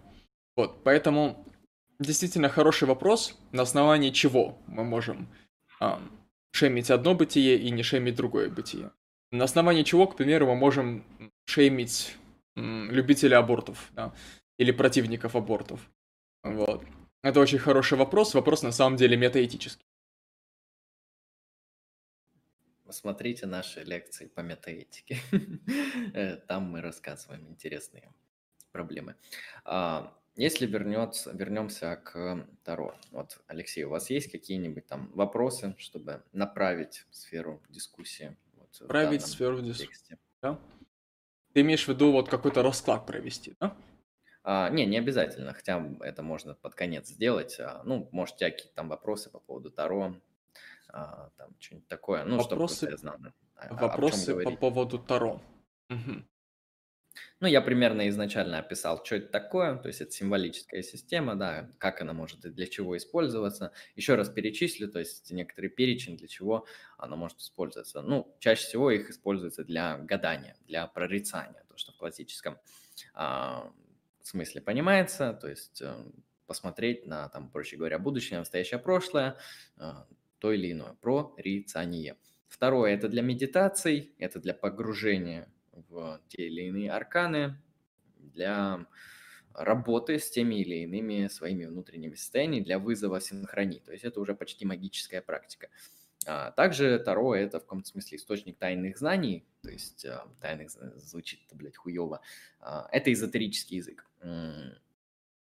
Эзотерика – это те или иные символы и смыслы, которые мы можем находить в разных религиозных доктринах, которые а, нас пытаются провести от некоторого мира физического, нашего реального а, физического мира к миру духовному. То есть а, это, можно сказать, язык, лестница, путь, портал, как хотите это метафорически называйте, для своего духовного роста и произрастания от э, того состояния, грубо, грубо говоря, вот этой вот физического мира, потому что все мы живем в физическом мире, мы же физические существа, люди, а, мы можем познавать более высокие ментальные, духовные, внутренние сущности. То есть Таро может использоваться, чтобы хотя бы понять свои внутренние ментальные, психологические состояния, может быть, пережить, проработать какие-то травмы, или проинтерпретировать какие-то события из своей жизни, может использоваться так. Может использоваться более глубоко, чтобы познавать уже, не знаю, макрокосм, познавать Бога, неважно, что будет пониматься под Богом, то есть так или иначе она может справляться и с этими целями, потому что это очень глубокий язык. И как минимум для этого его ча- чаще всего используют. Но так как это карты Таро, у них есть такая приколюха, которой нету у других магических систем, насколько я знаю, но я могу ошибаться. А, они могут использоваться для прорицания. То есть Каббала, например, магия стихий, она не может использоваться для прорицания. Она, конечно, может описывать что-то, она может работать с какими-то энергиями нашими, вашими внутренними и также помогать вам в эзотерическом росте. Однако прорицание лучше всего помогают карты Таро, потому что это очень богатая система символическая, а, которая, ну, во-первых, карт довольно много, во-вторых, они, каждая карта очень содержательна, очень богата смыслом, про нее можно очень долго говорить. А когда вы делаете расклад на 5 карт, на 6 карт, вы получаете довольно много информации. Да? То есть расклад на одну карту бывает довольно информативный. То есть э, карту дня можно достать и посмотреть. Это уже как бы немало информации, немало знаний. А, немало кейсов. А если вы делаете большой расклад, то это, понимаете, уже фундаментально. фундаментально. И Таро так может сделать, в отличие от других символических магических систем. Вот так вот. Хорошо. а, ну, какие вопросы у меня могут возникнуть? Ну вот вопрос, который меня интересует. А вот как человек, который приветствует практичность некоторую, да, то есть некоторую применимость каких-то знаний. Мне интересно, а какое практическое значение карты имеют, например, в твоей жизни, например, да, или, например, например, так, либо как в твоем в твоей жизни представлены примеры синхроний. А, но это можно отложить, там вот вопрос в чате я вижу. Расскажите, Пайнпот, расскажите про значение и символику мастей, видимо, младших арканов. Угу, хорошо, хороший вопрос. Смотрите, а, дело в том, что Таро, как мы помним, изобретено не очень-то и давно, 20 век, 19 конец 19 начало 20 века, поэтому Таро делает отсылки на некоторые другие символические системы, потому что в Таро есть, во-первых, что тут есть там, есть такая вещь, как масть, которая а, работает с магией стихий, с магией элементов. Дальше я расскажу. То есть масть – это отсылка на магию элементов. И есть цифра. А, она, это уже отсылка на, ну, на пифагоризм, да, на нумерологическую магию, там, магию чисел. А, это еще так можно назвать. То есть помимо содержания карты, картинки на карты, тут также есть число и масть. Хорошо. Четыре масти. Сейчас я про них расскажу. Есть как мы знаем, в магии стихий, в западной эзотерической магии стихий есть четыре стихии. А, возможно, вы все про них слышали, Аристотель про них писал в своей физике. А, это огонь, земля, вода, воздух. А, нужно понимать, что стихия и, например, огонь физический, реальный, это разные вещи. То есть огонь как стихия и огонь как я зажег зажигалку, это разные вещи абсолютно. Огонь, стихия – это символ. Это все, что связано с а, некоторыми, то, что мы бы назвали огненность, огненное проявление, то есть а, взрыв, активность, действие, физический огонь, свет, яркость, ярость. То есть, ну, ну, вы понимаете, да, символ, он содержит в себе более глубокое толкование, чем само название. Поэтому огонь здесь не нужно понимать только как огонь физический. Хотя с точки зрения магического языка, огонь физический – это лишь одно из проявлений огня вот этого метафизического, да, огня как символа. И эти четыре стихии, они, соответственно, имеют свои определенные атрибуты. А каждая масть вот есть масть жезлов. А жезл – это то, что символизируется стихией огня. А, то есть жезлы – это, проще говоря, стихия огня. И когда мы читаем карты, вот, например, карта жезлов, пятерка жезлов, Здесь мы видим, а, люди пиздятся жезлами, там все дела, ну и снизу написано то, что это жезлы, а сверху цифра. В данном случае мы можем сказать, что это карта стихии огня. То есть эта карта говорит о Конкретно это я не буду говорить, про что она говорит, пятерка жезлов. Но так или иначе, раз это стихия огня, она взаимодействует с а, такими свойствами мира, да, как активность, деятельность. А, возможно, это сексуальная энергия, да, если мы говорим про человека, возможно, это какой-то там взрыв эмоций, какие-то такие, знаете, то есть это вся сфера человеческого бытия, которая связана с активностью, с действием, потому что огонь это, знаете, это как внутренняя энергия, внутренний импульс, который вот вообще заставляет вас что-то делать, что-то двигаться вас. В этом плане огонь символ вот этого всего. Если мы берем карту Таро. Конечно, там все это глубже, это можно часами рассказывать, я хочу кратенько пробежаться. Второй символ, вторая стихия – это вода. Вода, опять же, нужно понимать, не какая-то жидкость. А вода – это вообще сфера стихии, отвечающая за а, эмоции, за бессознательное, за вот это внутреннее состояние человека. Вот, например, десятка кубков.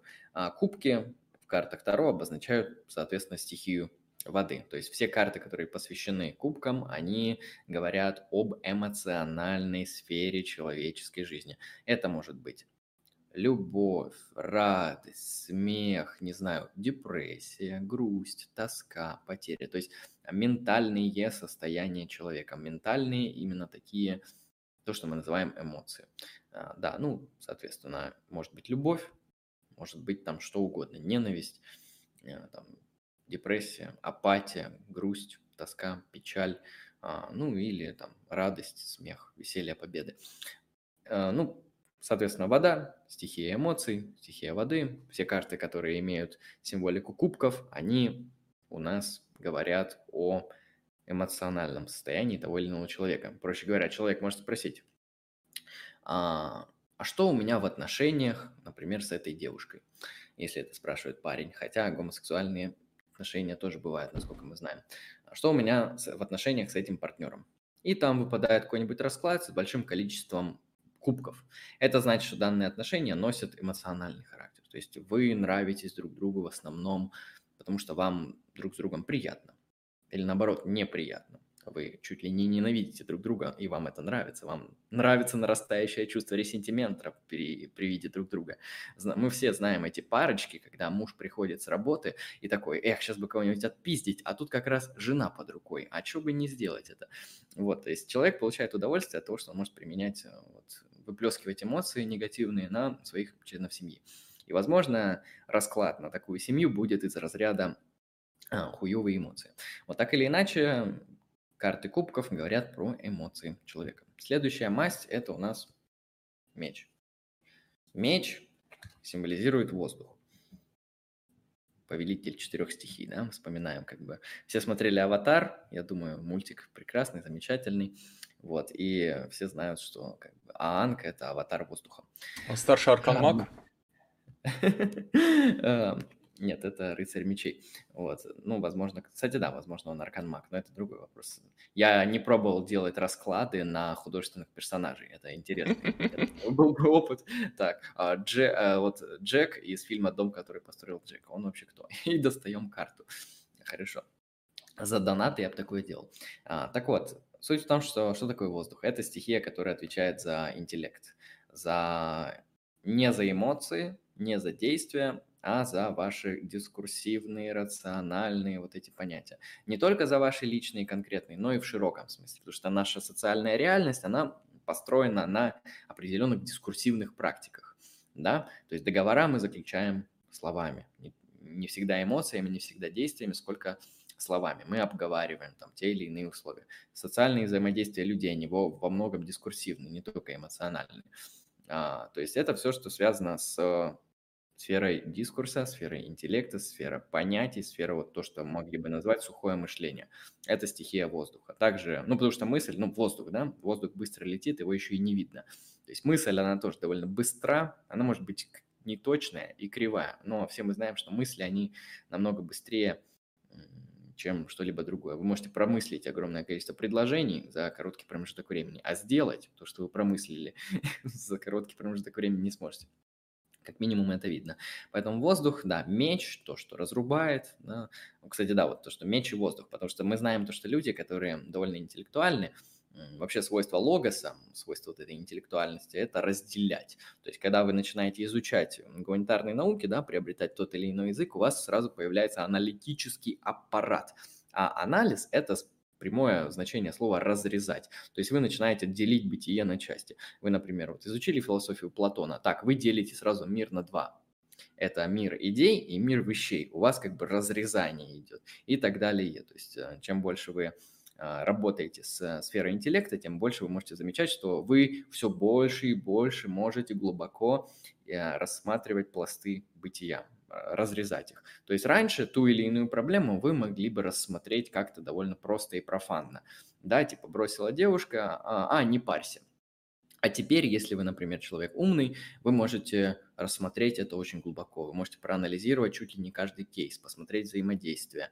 А понятно, что вы можете сделать это и не обладая высоким интеллектом, но суть в том, что если у вас есть вот эта матчасть, она вам позволяет а, анализировать события намного глубже. Ну, в принципе, Алексей об этом знает, то, что когда вот ты неожиданно изучил какой-то язык, будь то философия или еще что-нибудь, а, ты для себя немножко по-другому начинаешь интерпретировать события, более глубоко, более четко обращать внимание на те или иные аспекты, да? Да, и более широко. Это стихия воздуха, все, что связано с интеллектом. Хорошо. Ну и последняя стихия – это пентакли. Пентакли, они же монеты, они динарии, и там по-разному называется, вот так они выглядят. То есть пентакль – это вот такая вот пентаграмма, которая завернута в желтый круг, а, что символизирует стихию Земли. А, то есть пентакли – это у нас а, стихия Земли. Их обычно пентаклями называют, ну, в разных системах по-разному. Я предпочитаю их называть, как написано, пентакли. А, вот, э, стихия Земли. За что отмечает стихия Земли? За все, что связано с результатом. С наш, во-первых, это наш материальный мир. Да? Все, что со стихией Земли, это материальный мир, материальное бытие, внешнее бытие. Это все, что связано с деньгами, с работой, с, э, не знаю, э, материальным благосостоянием, благополучием, а, с какими-то результатами деятельности, там хорошо пожрать, хорошо поспать, хорошо сами знаете что, вот это все стихия Земли в каком-то смысле. А, То есть тут довольно, да, все понятно. Многие люди, они, в принципе, живут этим.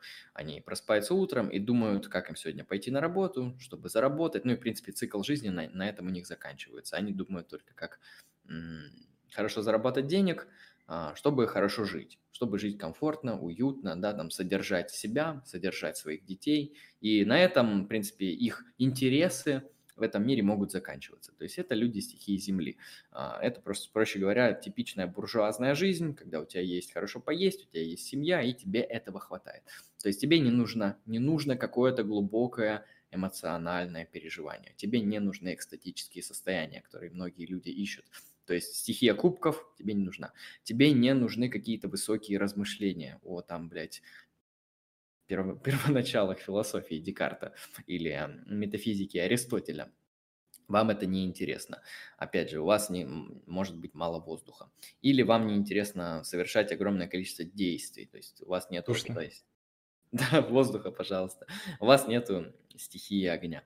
А, вас интересует земля. Конкретные материальные блага. Проще говоря, деньги мне плати, блядь, деньги, деньги, деньги. Вот все, что связано с деньгами и так далее с, с этими следами. Это стихия Земли. Да, проще говоря, если это масти, которые ассоциируются с четырьмя стихиями.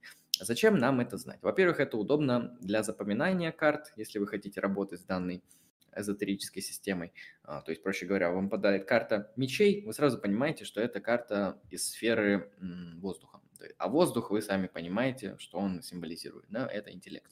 А, все, что связано с дискурсивными размышлениями. То есть, как минимум, это уже помогает запомнить, и так или иначе это помогает толковать карты. Ну и цифры, они также, каждая цифра имеет свое значение, эзотерическое. То есть э, здесь мы можем вспомнить Пифагора, который считал, что четверка – это не просто четверка, а четверка – это в то же время еще и квадрат, а квадрат – это структура. А структура какая?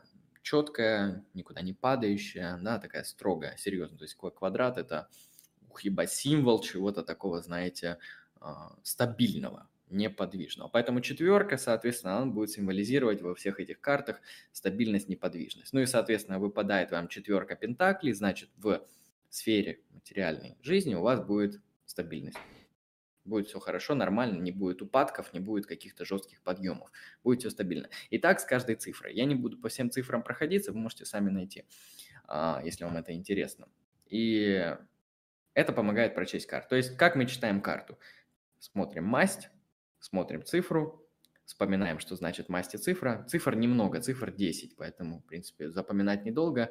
Масти 4, 4 стихии. И смотрим содержание картинки. Смотрим, что вы можете понять из этого содержания интуитивно, какие эмоции у вас вызывает, какие корреляции у вас вызывает та или иная карта. А потом вы можете открыть классическое толкование. А, данную колоду составлял Райдер Вейт – у него есть книжка а, «Иллюстрированный ключ Таро». Там он, в принципе, описывает значение карт. И если вам интересно, какие карты что значат, вы можете просто посмотреть первоисточник, потому что человек создал колоду, и человек написал толкование. Я бы не сказал, что там прям очень широко все, а, там довольно все узко, но точно. То есть Вейт пытался составить колоду, точнее, описание колоды таким образом, чтобы это было минимально то есть там было самое основное, чтобы не было нагрушено всякими мифами. Типа, эта карта то, это то. Но так или иначе, делая расклады, работая с системами карт, вы можете уже составлять чуть ли не свои толкования. То есть это тоже особенность магических систем, то есть они очень сугубо индивидуальны. А, и поэтому один таролог от другого отличается довольно сильно, потому что все прочитывают карты через некоторый свой внутренний опыт, потому что карты работают, как ни странно, на внутреннем опыте, на вашей интуиции и так далее. Это не что-то, что не зависит от субъекта, это субъективная вещь. В хорошем смысле, потому что, как мы знаем, объективные вещи, они имеют важную роль в человеческой жизни. Да, действительно. Но и субъективные вещи не менее значимы, на мой взгляд. Иногда даже более значимы. Примерно так. Какой там у тебя вопрос был? Я, я чуть-чуть подзабыл. Хотя ты мог прокомментировать то, что я сказал. Да, не, нечего особо комментировать. А, я хочу спросить именно о твоей практике с этим языковым инструментом. Угу. А, да, я вспомнил. Ну хорошо, изначально я эту штуку заказал себе, чтобы изучить э, а, ну, просто какую-нибудь магическую систему. Я просто увидел, что есть магия, именно теоретическая магия, да, и не просто там как бы бабка наколдовала, а как бы мат-часть, там целая история, целая традиция, ну, то есть целый мир, довольно глубокая вещь. Ну, я решил, мне надо какую-нибудь систему изучить. Я посмотрел, что магии просто, блядь, дохуя. А, есть там руны, есть чакры, есть э, магия хаоса, есть, э, понимаете, ну, классическая каббала западная, карты Таро, что там, мне даже э, магия стихий, магия планет, астрология, нумерология, да хуя всего, блядь, все на свете. Я думаю, ну, надо выбрать что-то, что, ну, мне будет приятно, понятно, интересно. То есть, соответственно, все восточное я послал сразу нахуй. Я ненавижу, блядь, ебаные вот эти мантры, блядь, буддизм, там, хуизм, не знаю, у меня к Востоку очень скептическое отношение. Не то чтобы я шеймлю Восток, но Запад мне пиздец по душе. Все же человек западный, как говорится. Философия – это западное явление. Вот. Эм. И Восток я послал нахуй, посмотрел, что в западном эзотеризме есть. Там есть каббала. Каббала – довольно интересная вещь, но для нее нужно знать желательно хотя бы иудейский алфавит. В общем, это, как говорится, нужно подизучить язык а, иудейский, иврит так называемый иврит, чтобы хотя бы на нем читать, чтобы хотя бы понимать, что там написано. Это довольно важное значение имеет, чтобы дерево сифирот, дерево жизни изучить а, и с ним работать, взаимодействовать. То есть это опять мне просто лень тупо. А, магия стихий мне понравилось, но там что-то много слишком ритуалов, там надо вот эту хуйню колдовать всякую, с пентаграммами работать. Хотя я в будущем изучу ее, она мне интересно. А, магия стихий, там элементарная магия, она еще магия элементов называется, крутая. Ну, я смотрю, как бы есть карта Таро, и это тоже магическая система. И при этом она, она в каком-то смысле наглядная, понятная. То есть там нету такого, знаете, вот скрытого смысла. То есть ты просто берешь карту, там на ней что-то нарисовано. Во-первых, это сразу у тебя материальный инструмент в руках, что удобно, да, тебе не нужно все из головы делать. А, что усложняет задачу, когда ты просто с магией работаешь исключительно с помощью своего внутреннего воображения. У тебя есть система, у тебя есть картинки.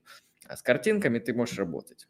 Я подумал, ну хорошо, западный эзотеризм, карты Таро, картинки, а, какие-то там отсылки, вроде выглядит удобно, выглядит понятно. Поэтому, в принципе, заказал классическую колоду Вейта и так называемую, ну, и его интерпретацию его. Ну, в принципе, примерно начал изучать. Для начала я это сделал довольно просто. Я решил а, с помощью этих карт поотвечать на некоторые вопросы своего прошлого. Проще говоря, у меня были то, что называется кейсы, проблемы а, из своей внутренней жизни, прошлой жизни, из некоторых событий, которые там со мной произошли. Ну, в общем, я решил использовать карты просто как психоанализ. То есть вместо того, чтобы идти к психоаналитику, я решил те или иные свои проблемы порешать с помощью карт. Проговорить их, про смотреть их, посмотреть на них более глубоко, поработать с ними, да. Я даже не знаю, я даже не ожидал, что они могут разрешиться, а, но поработать с ними я хотел. И для этого мне символическая система понадобилась. Ну, в принципе, я сразу, как они мне приехали, сделал расклады, и сначала меня немного шугануло немножко, знаете, удивило даже то, что они неадекватно точные. То есть, знаете, 72 карты – это не две карты, да. То есть 72 карты – это довольно много. И когда ты видишь, что карты выдают тебе плюс-минус результаты, и они говорят о том, что ты вопрошаешь, и ты просто это видишь, да, то, что нету такого, что хан, карта раз синхронизируется с тем, что ты вопрошаешь. А это начинает немножко удивлять. Ну, я такой подумал, ну, ладно, там, рандом какой-нибудь, да, ну, или просто карты широко толкуются. Но делая много раскладов, особенно на свое прошлое, на то, что я как бы уже знаю, о том, что, о том, о чем у меня есть информация, я все чаще замечал, что карты, ну, чуть ли мистично точны. И я потом еще сделал несколько раскладов своим друзьям. Они тоже заметили, что карты довольно точно говорят, по крайней мере, про то, что было. И это даже немножко удивляет. Ну и после этого, да, у меня сразу пошло интуитивно мистическое описание данной системы. Ну, по крайней мере, а, это одна из интерпретаций, как я объясняю их мистичность, потому что они довольно точны, неадекватно точны в некоторых моментах. А, то есть это вопрос, как я, проще говоря, начал ими пользоваться. Сначала я подошел секулярно, а сейчас уже менее секулярно. Как я с ними взаимодействую? Ну, по крайней мере, я каждый день делаю себе расклад дня. Это четыре карты. Первая карта дня и слева-справа карты, которые отвечает на вопрос, что сегодня стоит делать, то есть позиция, что стоит делать, другая позиция, что не стоит делать, и карта совета. И как-то с этой информацией взаимодействую. Если у меня возникают конкретные вопросы по конкретным кейсам из моей жизни, или что-то просто хочу узнать, или я просто, знаете, я заметил то, что в какой-то момент я хочу просто попользоваться колодой, вот знаете, а, ради того, чтобы ей попользоваться, ради развлечения просто. Знаете, мы бывает заходим в игру, компьютерную не для того, чтобы пойти зачистить подземелье или пойти выполнить квесты. Мы заходим в игру просто, чтобы зайти в игру. Не знаю, там, посидеть в чатике, там, посмотреть на других героев, там, в общем, тупо почилить. вот, и я заметил, что карты даже иногда хочется именно таким образом использовать, то есть у тебя просто в какой-то момент наступает желание, ты хочешь зайти в эту штуку э, и там поговорить порассматривать некоторые проблемы. А, поэтому, да, она может отвечать на конкретные кейсы и проблемы, просто так удобней, удобнее работать с четкими там, кейсами из жизни, да, там, будь то учеба, отношения, работа или там, не знаю, религиозное твое познание, твой экзистенциальный путь, твои ценности, а, то есть вопросы могут быть любого характера, там, а, кроме, ну, я, я заметил, что колода хуево отвечает на вопросы «сколько?», типа «сколько дней ждать, чтобы X?» или «сколько денег я получу а, с Y, вот на вопросы о количестве они отвечают, ну, никак. В принципе, ты не получишь ответ на вопрос о количестве. Даже если ты там спросишь, сколько у меня будет детей, а, там, если я там завтра зачинать буду с своей женой, то тоже как бы не особо будет нормальный ответ. И на вопросы «да», «нет». Колода отвечает не очень хорошо, хотя там есть разные мнения – вы можете выработать свою систему, как, как вам колода может отвечать на вопросы «да», «нет». Но я не задаю такие вопросы, то есть «да», «нет» я не задаю, вопросы «сколько» я не задаю. Я там делаю что-то типа такого, знаете, общего вопроса, а что сейчас у меня или у вопрошающего в сфере X?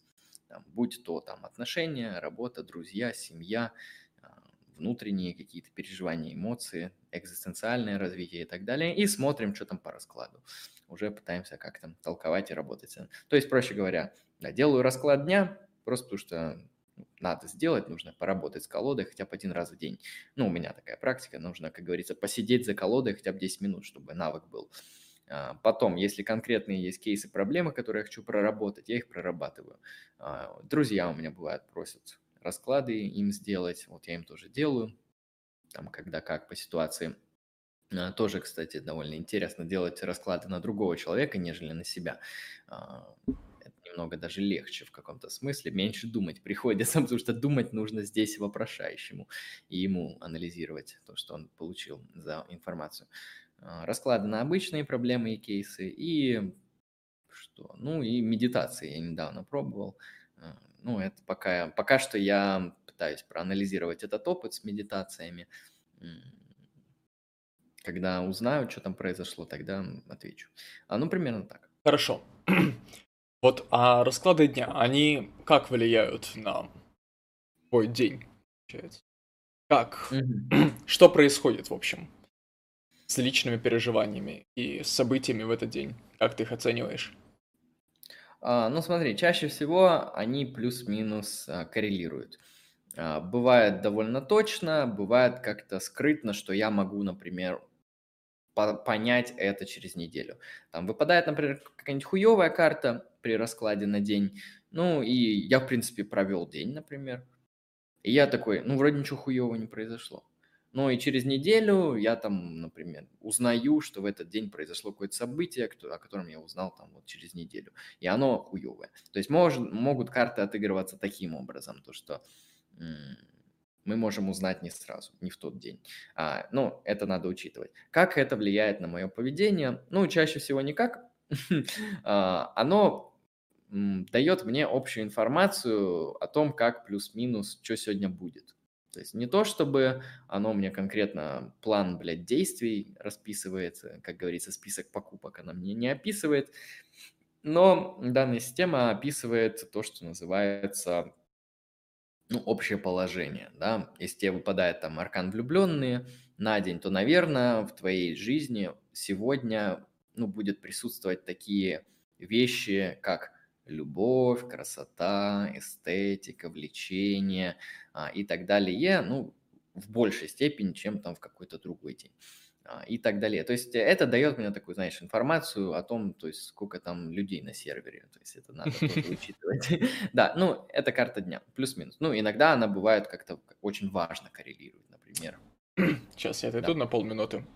Да, хорошо. То есть она может коррелировать там, более серьезно. Если упадают какие-то арканы старшие, то уже нужно посидеть, подумать, обсудить для себя, проработать их, что они значат, как это можно прочитать, проинтерпретировать. А, ну и две карты. Карта «Что делать стоит сегодня», «Что делать не стоит сегодня». Там, проще говоря, рекомендованные действия. Да, ты можешь спросить, что тебе надо сегодня делать. Ну и там карты, которые, например, изображают кубки, да, и там кубки в хорошем плане, наполненные кубки, да, как я это могу сказать. То есть, вероятно, вам сегодня стоит обратить внимание на ваши эмоции, на ваши положительные эмоции, а, такие как там, не знаю, любовь, удовольствие, там, наполненность а, и так далее, на ваши эмоциональные состояния. Если при ответе на вопрос, как мне сегодня поступать, ну, вы можете вызвать эти эмоции. То есть, возможно, это нужно либо вы можете обратить внимание на эти эмоции. А, то есть поступать в соответствии, или поступать, да, вот э, ориентироваться при принятии решений на свои эмоции. Это если упадает, например, на позицию, что сегодня делать, там, карта кубков и так далее. То есть, а, так или иначе, ты получаешь ту или иную информацию о том, что тебе сегодня делать, как желательно. Ты можешь так не поступать. Я не считаю, что карты, они описывают что-то прям фатальное и детерминированное. Они могут тебе, как, как говорится, давать советы, как тебе стоит, например, а, поступить на этой позиции. И следовать ему или нет, ну, дело ваше. Чаще всего я плюс-минус следую карте, а, которая стоит на позиции, как мне стоит поступать, но не всегда. Бывает, что и забиваю хуй.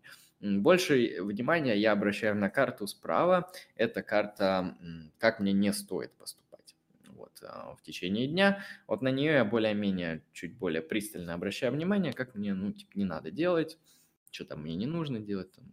Бывают карты там из разряда, ну, типа, не надо быть сегодня слишком интеллектуальным, да, потому что ты идешь на тусовку, в которой люди не любят, когда хули ты что умничаешь, сука, ты? А, может такое означать, да, то есть я обращаю внимание на то, что мне не надо делать, наверное, просто у меня мышление так устроено, у меня а, запретительные действия, они чуть удобнее воспринимаются, чем активные. Угу. А, ну и карта совета тоже, она как дополняет то по общему раскладу, возможно, комментирует другие карты, коррелирует. Ну, кстати, да, все карты между собой коррелируют в раскладе. А, нужно это тоже учитывать, если такая корреляция присутствует. Смотрю на свою интуицию и как-то вот так вот делаю. То есть так или иначе как-то это влияет.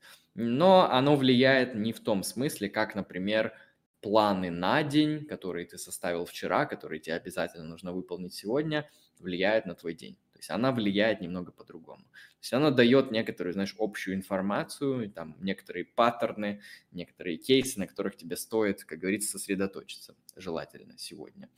Mm-hmm. То есть это не список покупок, типа, а что мне сегодня купить в магазине, там, а, сыр, колбасу и пожрать. Хорошо.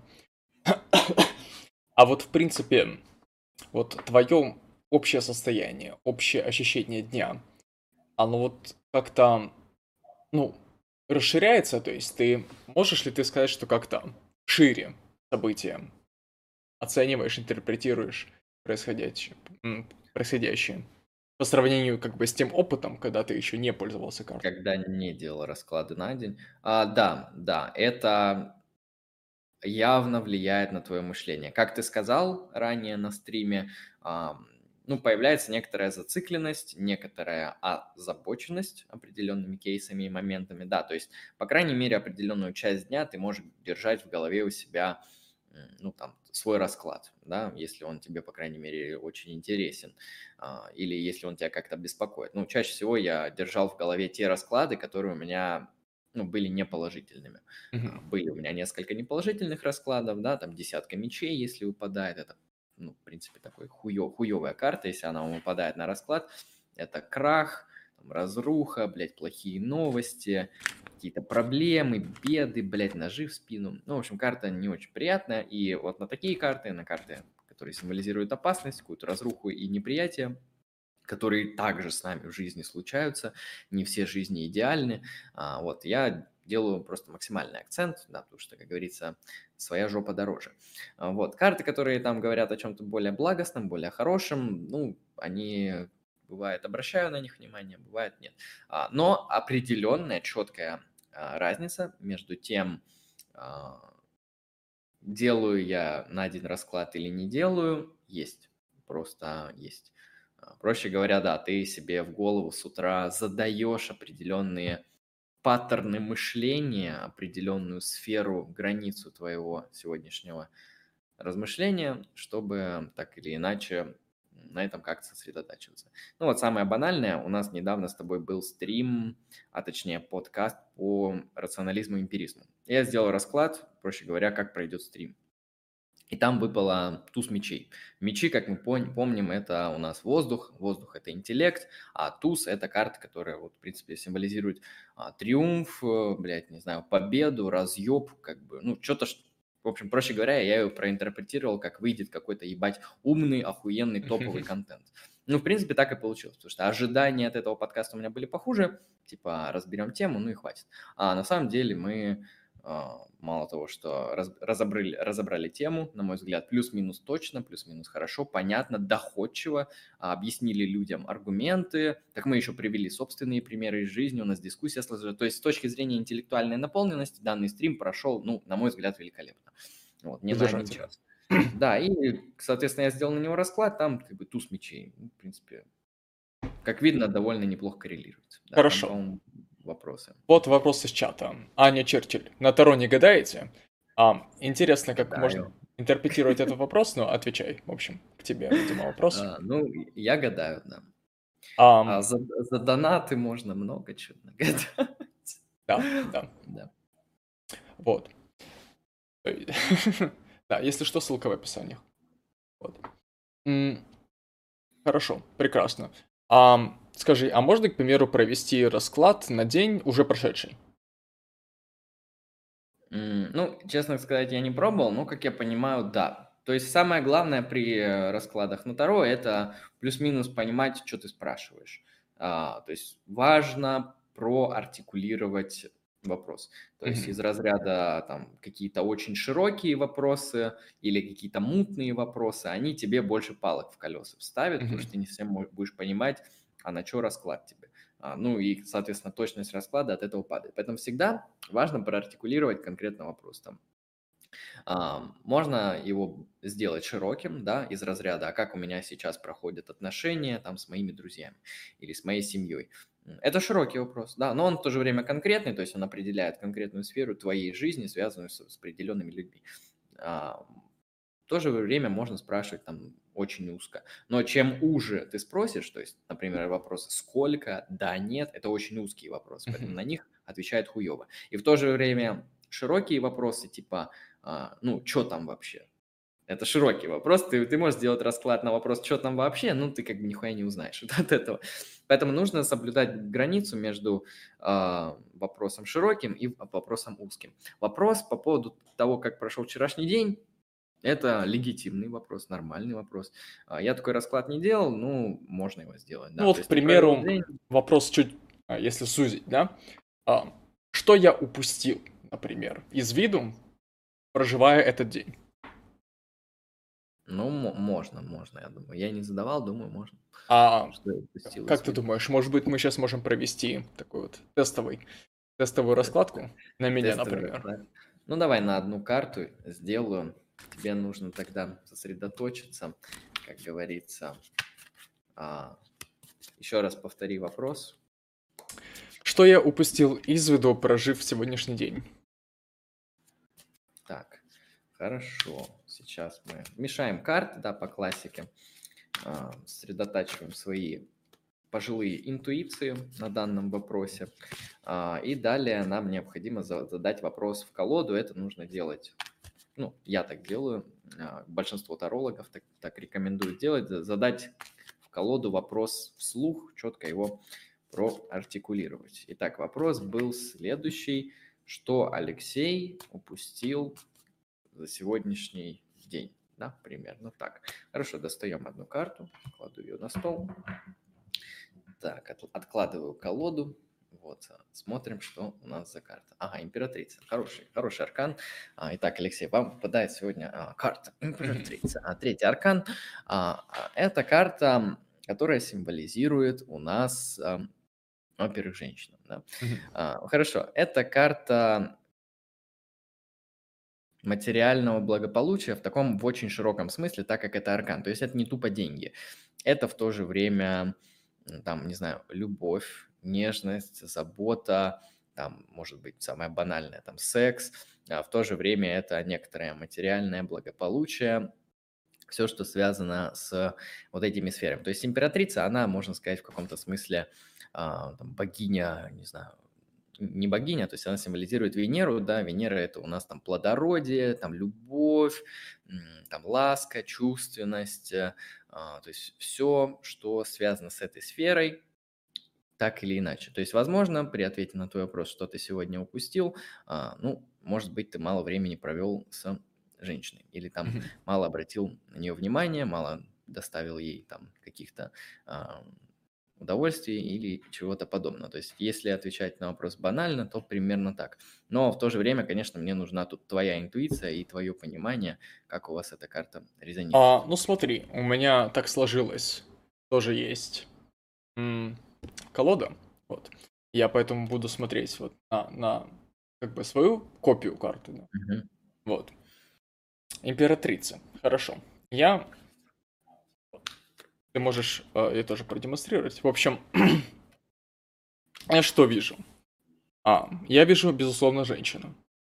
Безусловно, женщину, которая м, сидит в удобном, можно сказать, кресле, на каком-то ложе, да. Вот. При, при этом, будучи окруженная природой некоторой, будучи окруженная растениями, а, деревьями, а, вот, э, колосками пшеницы. Ну да, символ плодородия некоторого такого, наполненности, богатства. Вот. Um, и также я в курсе, что в колоде существует um, такая карта, такой аркан старший, как Император. Да, ну. Да, да, это, можно сказать, ей парочка. Вот, парочка. И um, я интерпретирую эту карту именно вот в, в этой паре. Вот. Угу. А, интересно, интересно ты делаешь. Да. И для меня вот э, император это символ воли к мощи, да? Угу. Точнее э, агента, да? который э, обращен к воле к мощи. Я тебя прерву на секунду, а вот по поводу императора ты это прочитал? Нет, Или это, это, это из интуиции. Я просто про это читал. А, там челик делал прямые ссылки на то, что чтобы понять аркан император, вам нужно как бы понять философию Ницше, потому что, в принципе, она вся имплицитно там содержится. То есть это, да, это тупо воля к мощи, объективированная в аркан. Вот. Um, а императрица — это пара, да? Это союзник императора, это его, ну, товарищ, можно сказать. Это также его а, вторая сторона — это его вторая сторона менее... Ну, так как он император, он властитель, да? Императрица, она не имеет э, той же власти, э, той же силы духовной, да, что и император, и материальной силы. Она символизирует также плодородие, то есть она приносит ему детей, да, допустим, и так далее. В принципе, это женщина. Вот, то есть... а, Императрица — это... Также она стоит за спиной императора. Она и под его защитой, а, и его некоторой тени. И она также является ему поддержкой. Вот. А, императрица — это, а, вот, как я наблюдаю, это некоторый дух природы. Это именно ам, не дух природы в смысле дионисийском, а дух природы как а, некоторые богини, некоторая богиня природы. То есть что-то благое, любящее, что-то опекающее тебя. Вот. А, и что-то, что является твоим контекстом существования, что ты, ты в нем расположен. И оно и, и тебя родило, и как бы много чего родило в этом мире. То есть это, ну, та часть мира, которая заключает в себя красоту и нежность и любовь. Вот. И я бы, я бы а, проинтерпретировал это так. Да, сегодня большую часть дня я провел в абсолютном в абсолютной зажатости. Во мне был минимум эмоций. Я проснулся абсолютно, ну, инертный, черствый, а, мутный. Я проснулся безжизненный. А, и большую часть дня я провел безжизненно. Во мне вяло текли эмоции. А, как-то вяло текли мысли, у меня не было никаких проектов, никаких планов. Я даже не ощущал привычного беспокойства, вот, сессии у меня, да, перед сессией. А, абсолютно пустое, вот, бытие выходило. И вот эм, я перед стримом совершил прогулку, и в этой прогулке, именно вот под, самым, под, под, под конец прогулки, мне э, удалось немножко чуть-чуть себя растрясти. И вот э, эта карта, она прям, ну, достаточно хорошо описывает мой прошедший день. Действительно, она описывает а, мое упущение, упущение некоторой любви к, а, к природе и как бы способности воспринимать любовь с природой. Я слишком погрузился в себя, слишком погрузился в какую-то нищету духовную, пустоту духовную. Вот. И, ну, провел день бессмысленно. Вот. Обращая внимание, да мало на что обращаю внимание. А, да, да, вот примерно так. Ну вот, это была небольшая реклама. Мы, мы продемонстрировали, как работает колода. А, ну, конечно, сценарий заранее спланирован, так что, ну да, это пэк, то есть э, тупые, тупые гои опять всех наебали. Ой, наоборот. А, вот, ну, в принципе, конечно, да. я заранее хотел вытащить императрицу, Алексей заранее придумал сюжет. Да. Безусловно. Да, ну, примерно так это выглядит. А, по крайней мере, если вы не получите точных ответов, вы поймете, о чем вам стоит задуматься, на что обратить внимание. А там вопрос из чата, можешь прочитать? Да. А, Аня Чертель спрашивает. Много энергии тратишь, гадая другим. Если ты вообще этим часто занимаешься. Сорян, я не факт, не шарю, что у вас за контент. Контент у нас в основном философия, но сегодня мы решили пробазарить про магию, потому что, ну, нам просто интересны всякие религиозные темы, не только ортодоксальные, но и оккультные, то есть вне культовые индивидуальный. Так вот, то есть сегодня такой стрим немножко необычный. Но, как видно, он не, вы, не выбивается из формата, потому что мы соблюдаем некоторую интеллектуальную планку. А, пытаемся как-то аналитически все разбирать и подробно описывать.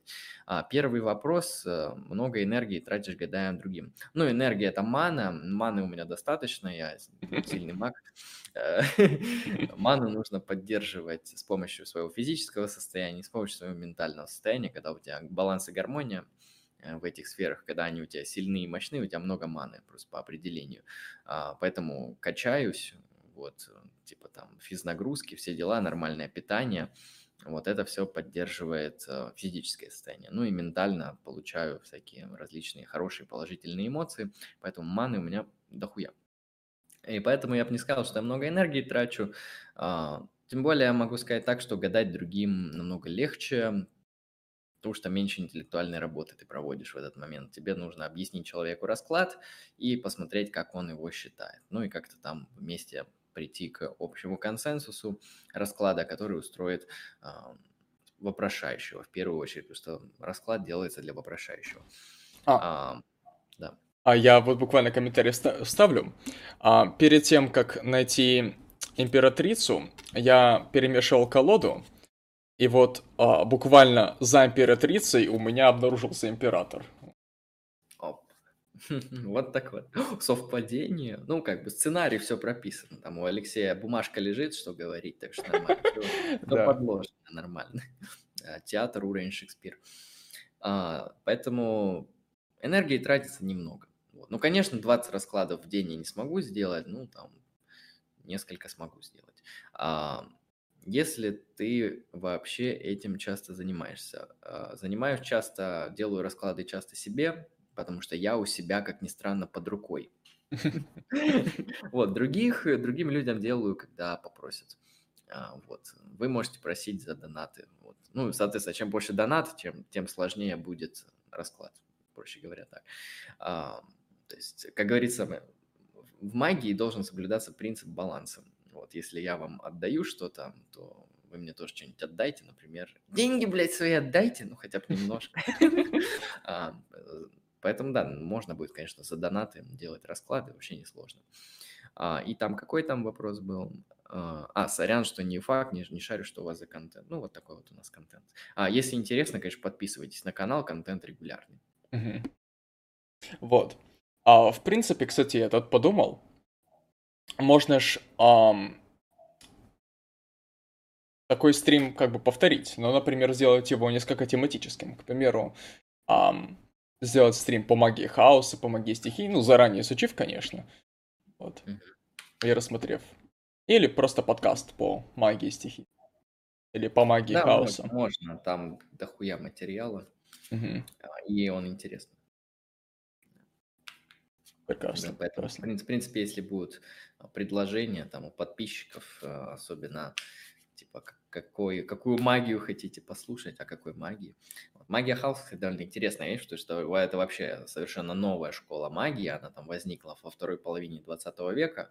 Вот, магия хаоса – это такой принцип э, о том, что ты можешь использовать любые триггеры, любые ментальные триггеры в своей магической практике. Ну, проще говоря, например, вы фанат Вархаммера или World of Warcraft, и у вас вызывают жесткие, эм, жесткие ментальные ассоциации, те или иные кейсы, а, символы, виды из Варкрафта или Вархаммера.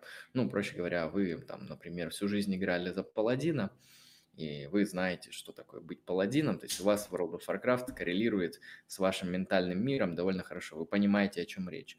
Или Warhammer, да, вы там, может быть, прочитали всю вселенную книг, прошли все игры, и у вас тоже есть определенные жесткие корреляции. В своей магической практике вы можете использовать символы из этих игр, например. То есть суть в том, что вы можете творить собственные ритуалы. Вам не нужно придерживаться определенной школы.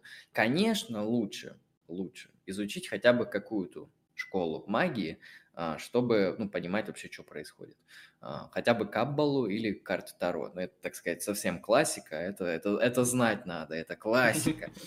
А, Вот. Но так или иначе, магия хаоса, в этом ее и прикол, то, что она может использовать вообще абсолютно любые триггеры в своей магической практике. Вот, например, там, слышал мага хаоса на форуме, читал, вот он использует а, а, сферы инвокера. Возможно, вы знаете, вот в Dota 2 есть инвокер, у него есть сферы, там у него огонь, синяя сфера и оранжевая сфера. И человек в своей магической практике использует эти три сферы, да, потому что они у него вызывают жесткий триггер, да, он просто ассоциирует определенные свои внутренние ментальные состояния с этими сферами, да, там огонь это там агрессия, урон, действие, в то же время Vex сфера, вторая сфера розовая, она ассоциирует там скорость, быстроту, мышление, ману, то есть это, в принципе, стихия воздуха. Ну и синяя стихия, она, по-моему, отвечает за регенерацию ХП, поэтому он ее ассоциирует с физическим состоянием организма. То есть он использует магии хаоса, а, как бы, Доту 2. Вот шутки шутками, это можно так делать. То есть если у вас есть какие-то определенные триггеры, и вы понимаете, что у вас вызывает неравнодушное состояние а, те или иные символы, откуда угодно, там Макдональдс, Дота 2, там, не знаю, какие-нибудь персонажи из книжек, то вы можете использовать их в магических ритуалах. примерно так. Ну и понятно, что я описал вкратце, там на самом деле все очень глубоко и интересно. Да. Так, ну, а если будут вопросы из чата, то мы ответим. Вот. По дальнейшему течению стрима. Вот стримим уже 2 часа 24 минуты. Вот, что ты думаешь? Ну да, я думаю, можем. Если вопросы будут, поотвечаем и по чуть-чуть можем закругляться. В принципе, мы тему так-то раскрыли. А, ну, поговорили, обсудили, даже какой-то сделали расклад. Вот. Интересно. Поговорили. То есть, ну, по крайней мере, да, мы предложили два ответа для двух типов людей. Что такое Таро? Один секулярный и, в принципе, рабочая модель, да, секулярный ответ. То есть а, Таро – это методика психоанализа. Можно психоанализировать себя, можно психоанализировать других. Все секулярно, все без мистики, нормально, при этом работает. От этого, то есть если из Таро убрать магию, Таро от этого не сдохнет. Она просто свой функционал немножко сократит, да, но работать оно продолжит. Ну, это, ну, это если мы не воспринимаем психоанализ как магию. А, да, есть такое у меня позиция, то, что психоанализ это, если что, магическая система, потому что а это даже не философская система, потому что там с аргументами плохо. Вот, поэтому психоанализ это магическая система на самом деле. Но это ладно, это как-нибудь другой раз. Но, Но опять, красит, то очевидно. Знаешь, когда мы говорим о том, что психоанализ это магическая система, в принципе, это можно даже к Фрейду свести.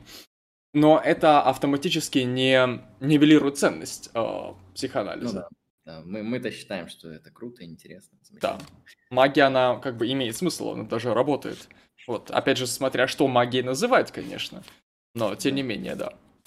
Ну, я считаю, что люди, они в своей, ну, в своей бытовой жизни, они на самом деле пользуются магией, не, не зная об этом. Потому что магия – это любая работа с маной, ну, или с волей.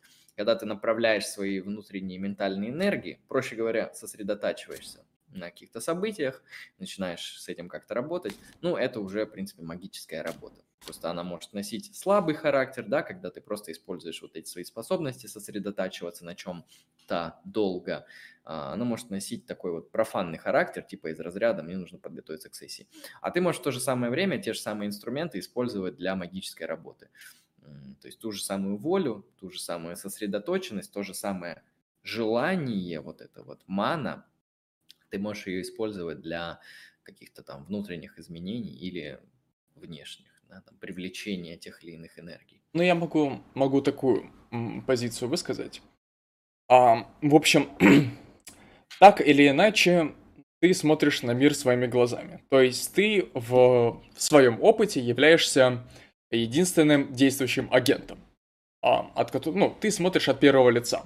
В общем, мир, он является тебе только вот а, по оппозиции к тебе, по ту сторону тебя, твоих глаз. То есть ну, ты в нем действующее лицо, иначе говоря. Вот. А действовать ты можешь по разным побуждениям, по разным, в общем, вследствие разных состояний. А занимаясь магией, так или иначе, ты что-то в себе меняешь. Пусть что-то незначительное, что-то значительное. Так или иначе, ты а, занимаешься некоторым движением. А, будучи при этом, ну, возможно, статичным, возможно, не статичным. В общем, как-то ты у себя в голове что-то что доменяешь. И а, даже если придерживаться какого-то детерминизма и сказать, что а, весь мир существует по каким-то законам, и в соответствии с этими законами движется материя, уже меняя какие-то свои установки, какие-то посылки для действий, ты, возможно, уже начинаешь по-другому действовать. И так как ты действуешь по-другому, и мыслишь немножко по-другому, то и мир ты интерпретируешь по-другому. И мир начинает двигаться по-другому. То есть, э, иначе говоря, вот от твоих э, ментальных состояний, на которые ты так или иначе воздействуешь, занимаясь магией, э, зависит, что будет происходить. Поэтому вот так вот. Не без этого, да. То есть мы дали секулярное определение зачем Таро? А, ну и далее религиозное, классическое, мистическое, то есть что эта система из себя представляет. А, возможно, если захотят люди более подробно узнать уже конкретно про там, конкретные арканы, про конкретную колоду, то, может быть, сделаем еще, если, конечно, попросят. Потому что, ну да, эта тема довольно широкая. Сегодня мы попытались просто набросать некоторый подход, то есть как, как вообще к этому подойти. Потому что, ну, в принципе, в интернете мало контента по поводу того, что такое Таро само по себе. Там просто контент начинается с того, а давайте я вам сделаю расклад. То есть предлагают понимать все на практике. Ну, мы люди такие, мы, конечно, практику любим, но я люблю еще и теорию. Люблю матчасть, люблю взглянуть на явление концептуально, понять его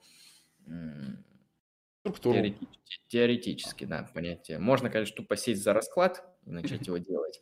Ну, почему бы еще и не подогнать под это мат-часть теорию. Да, отлично, отлично.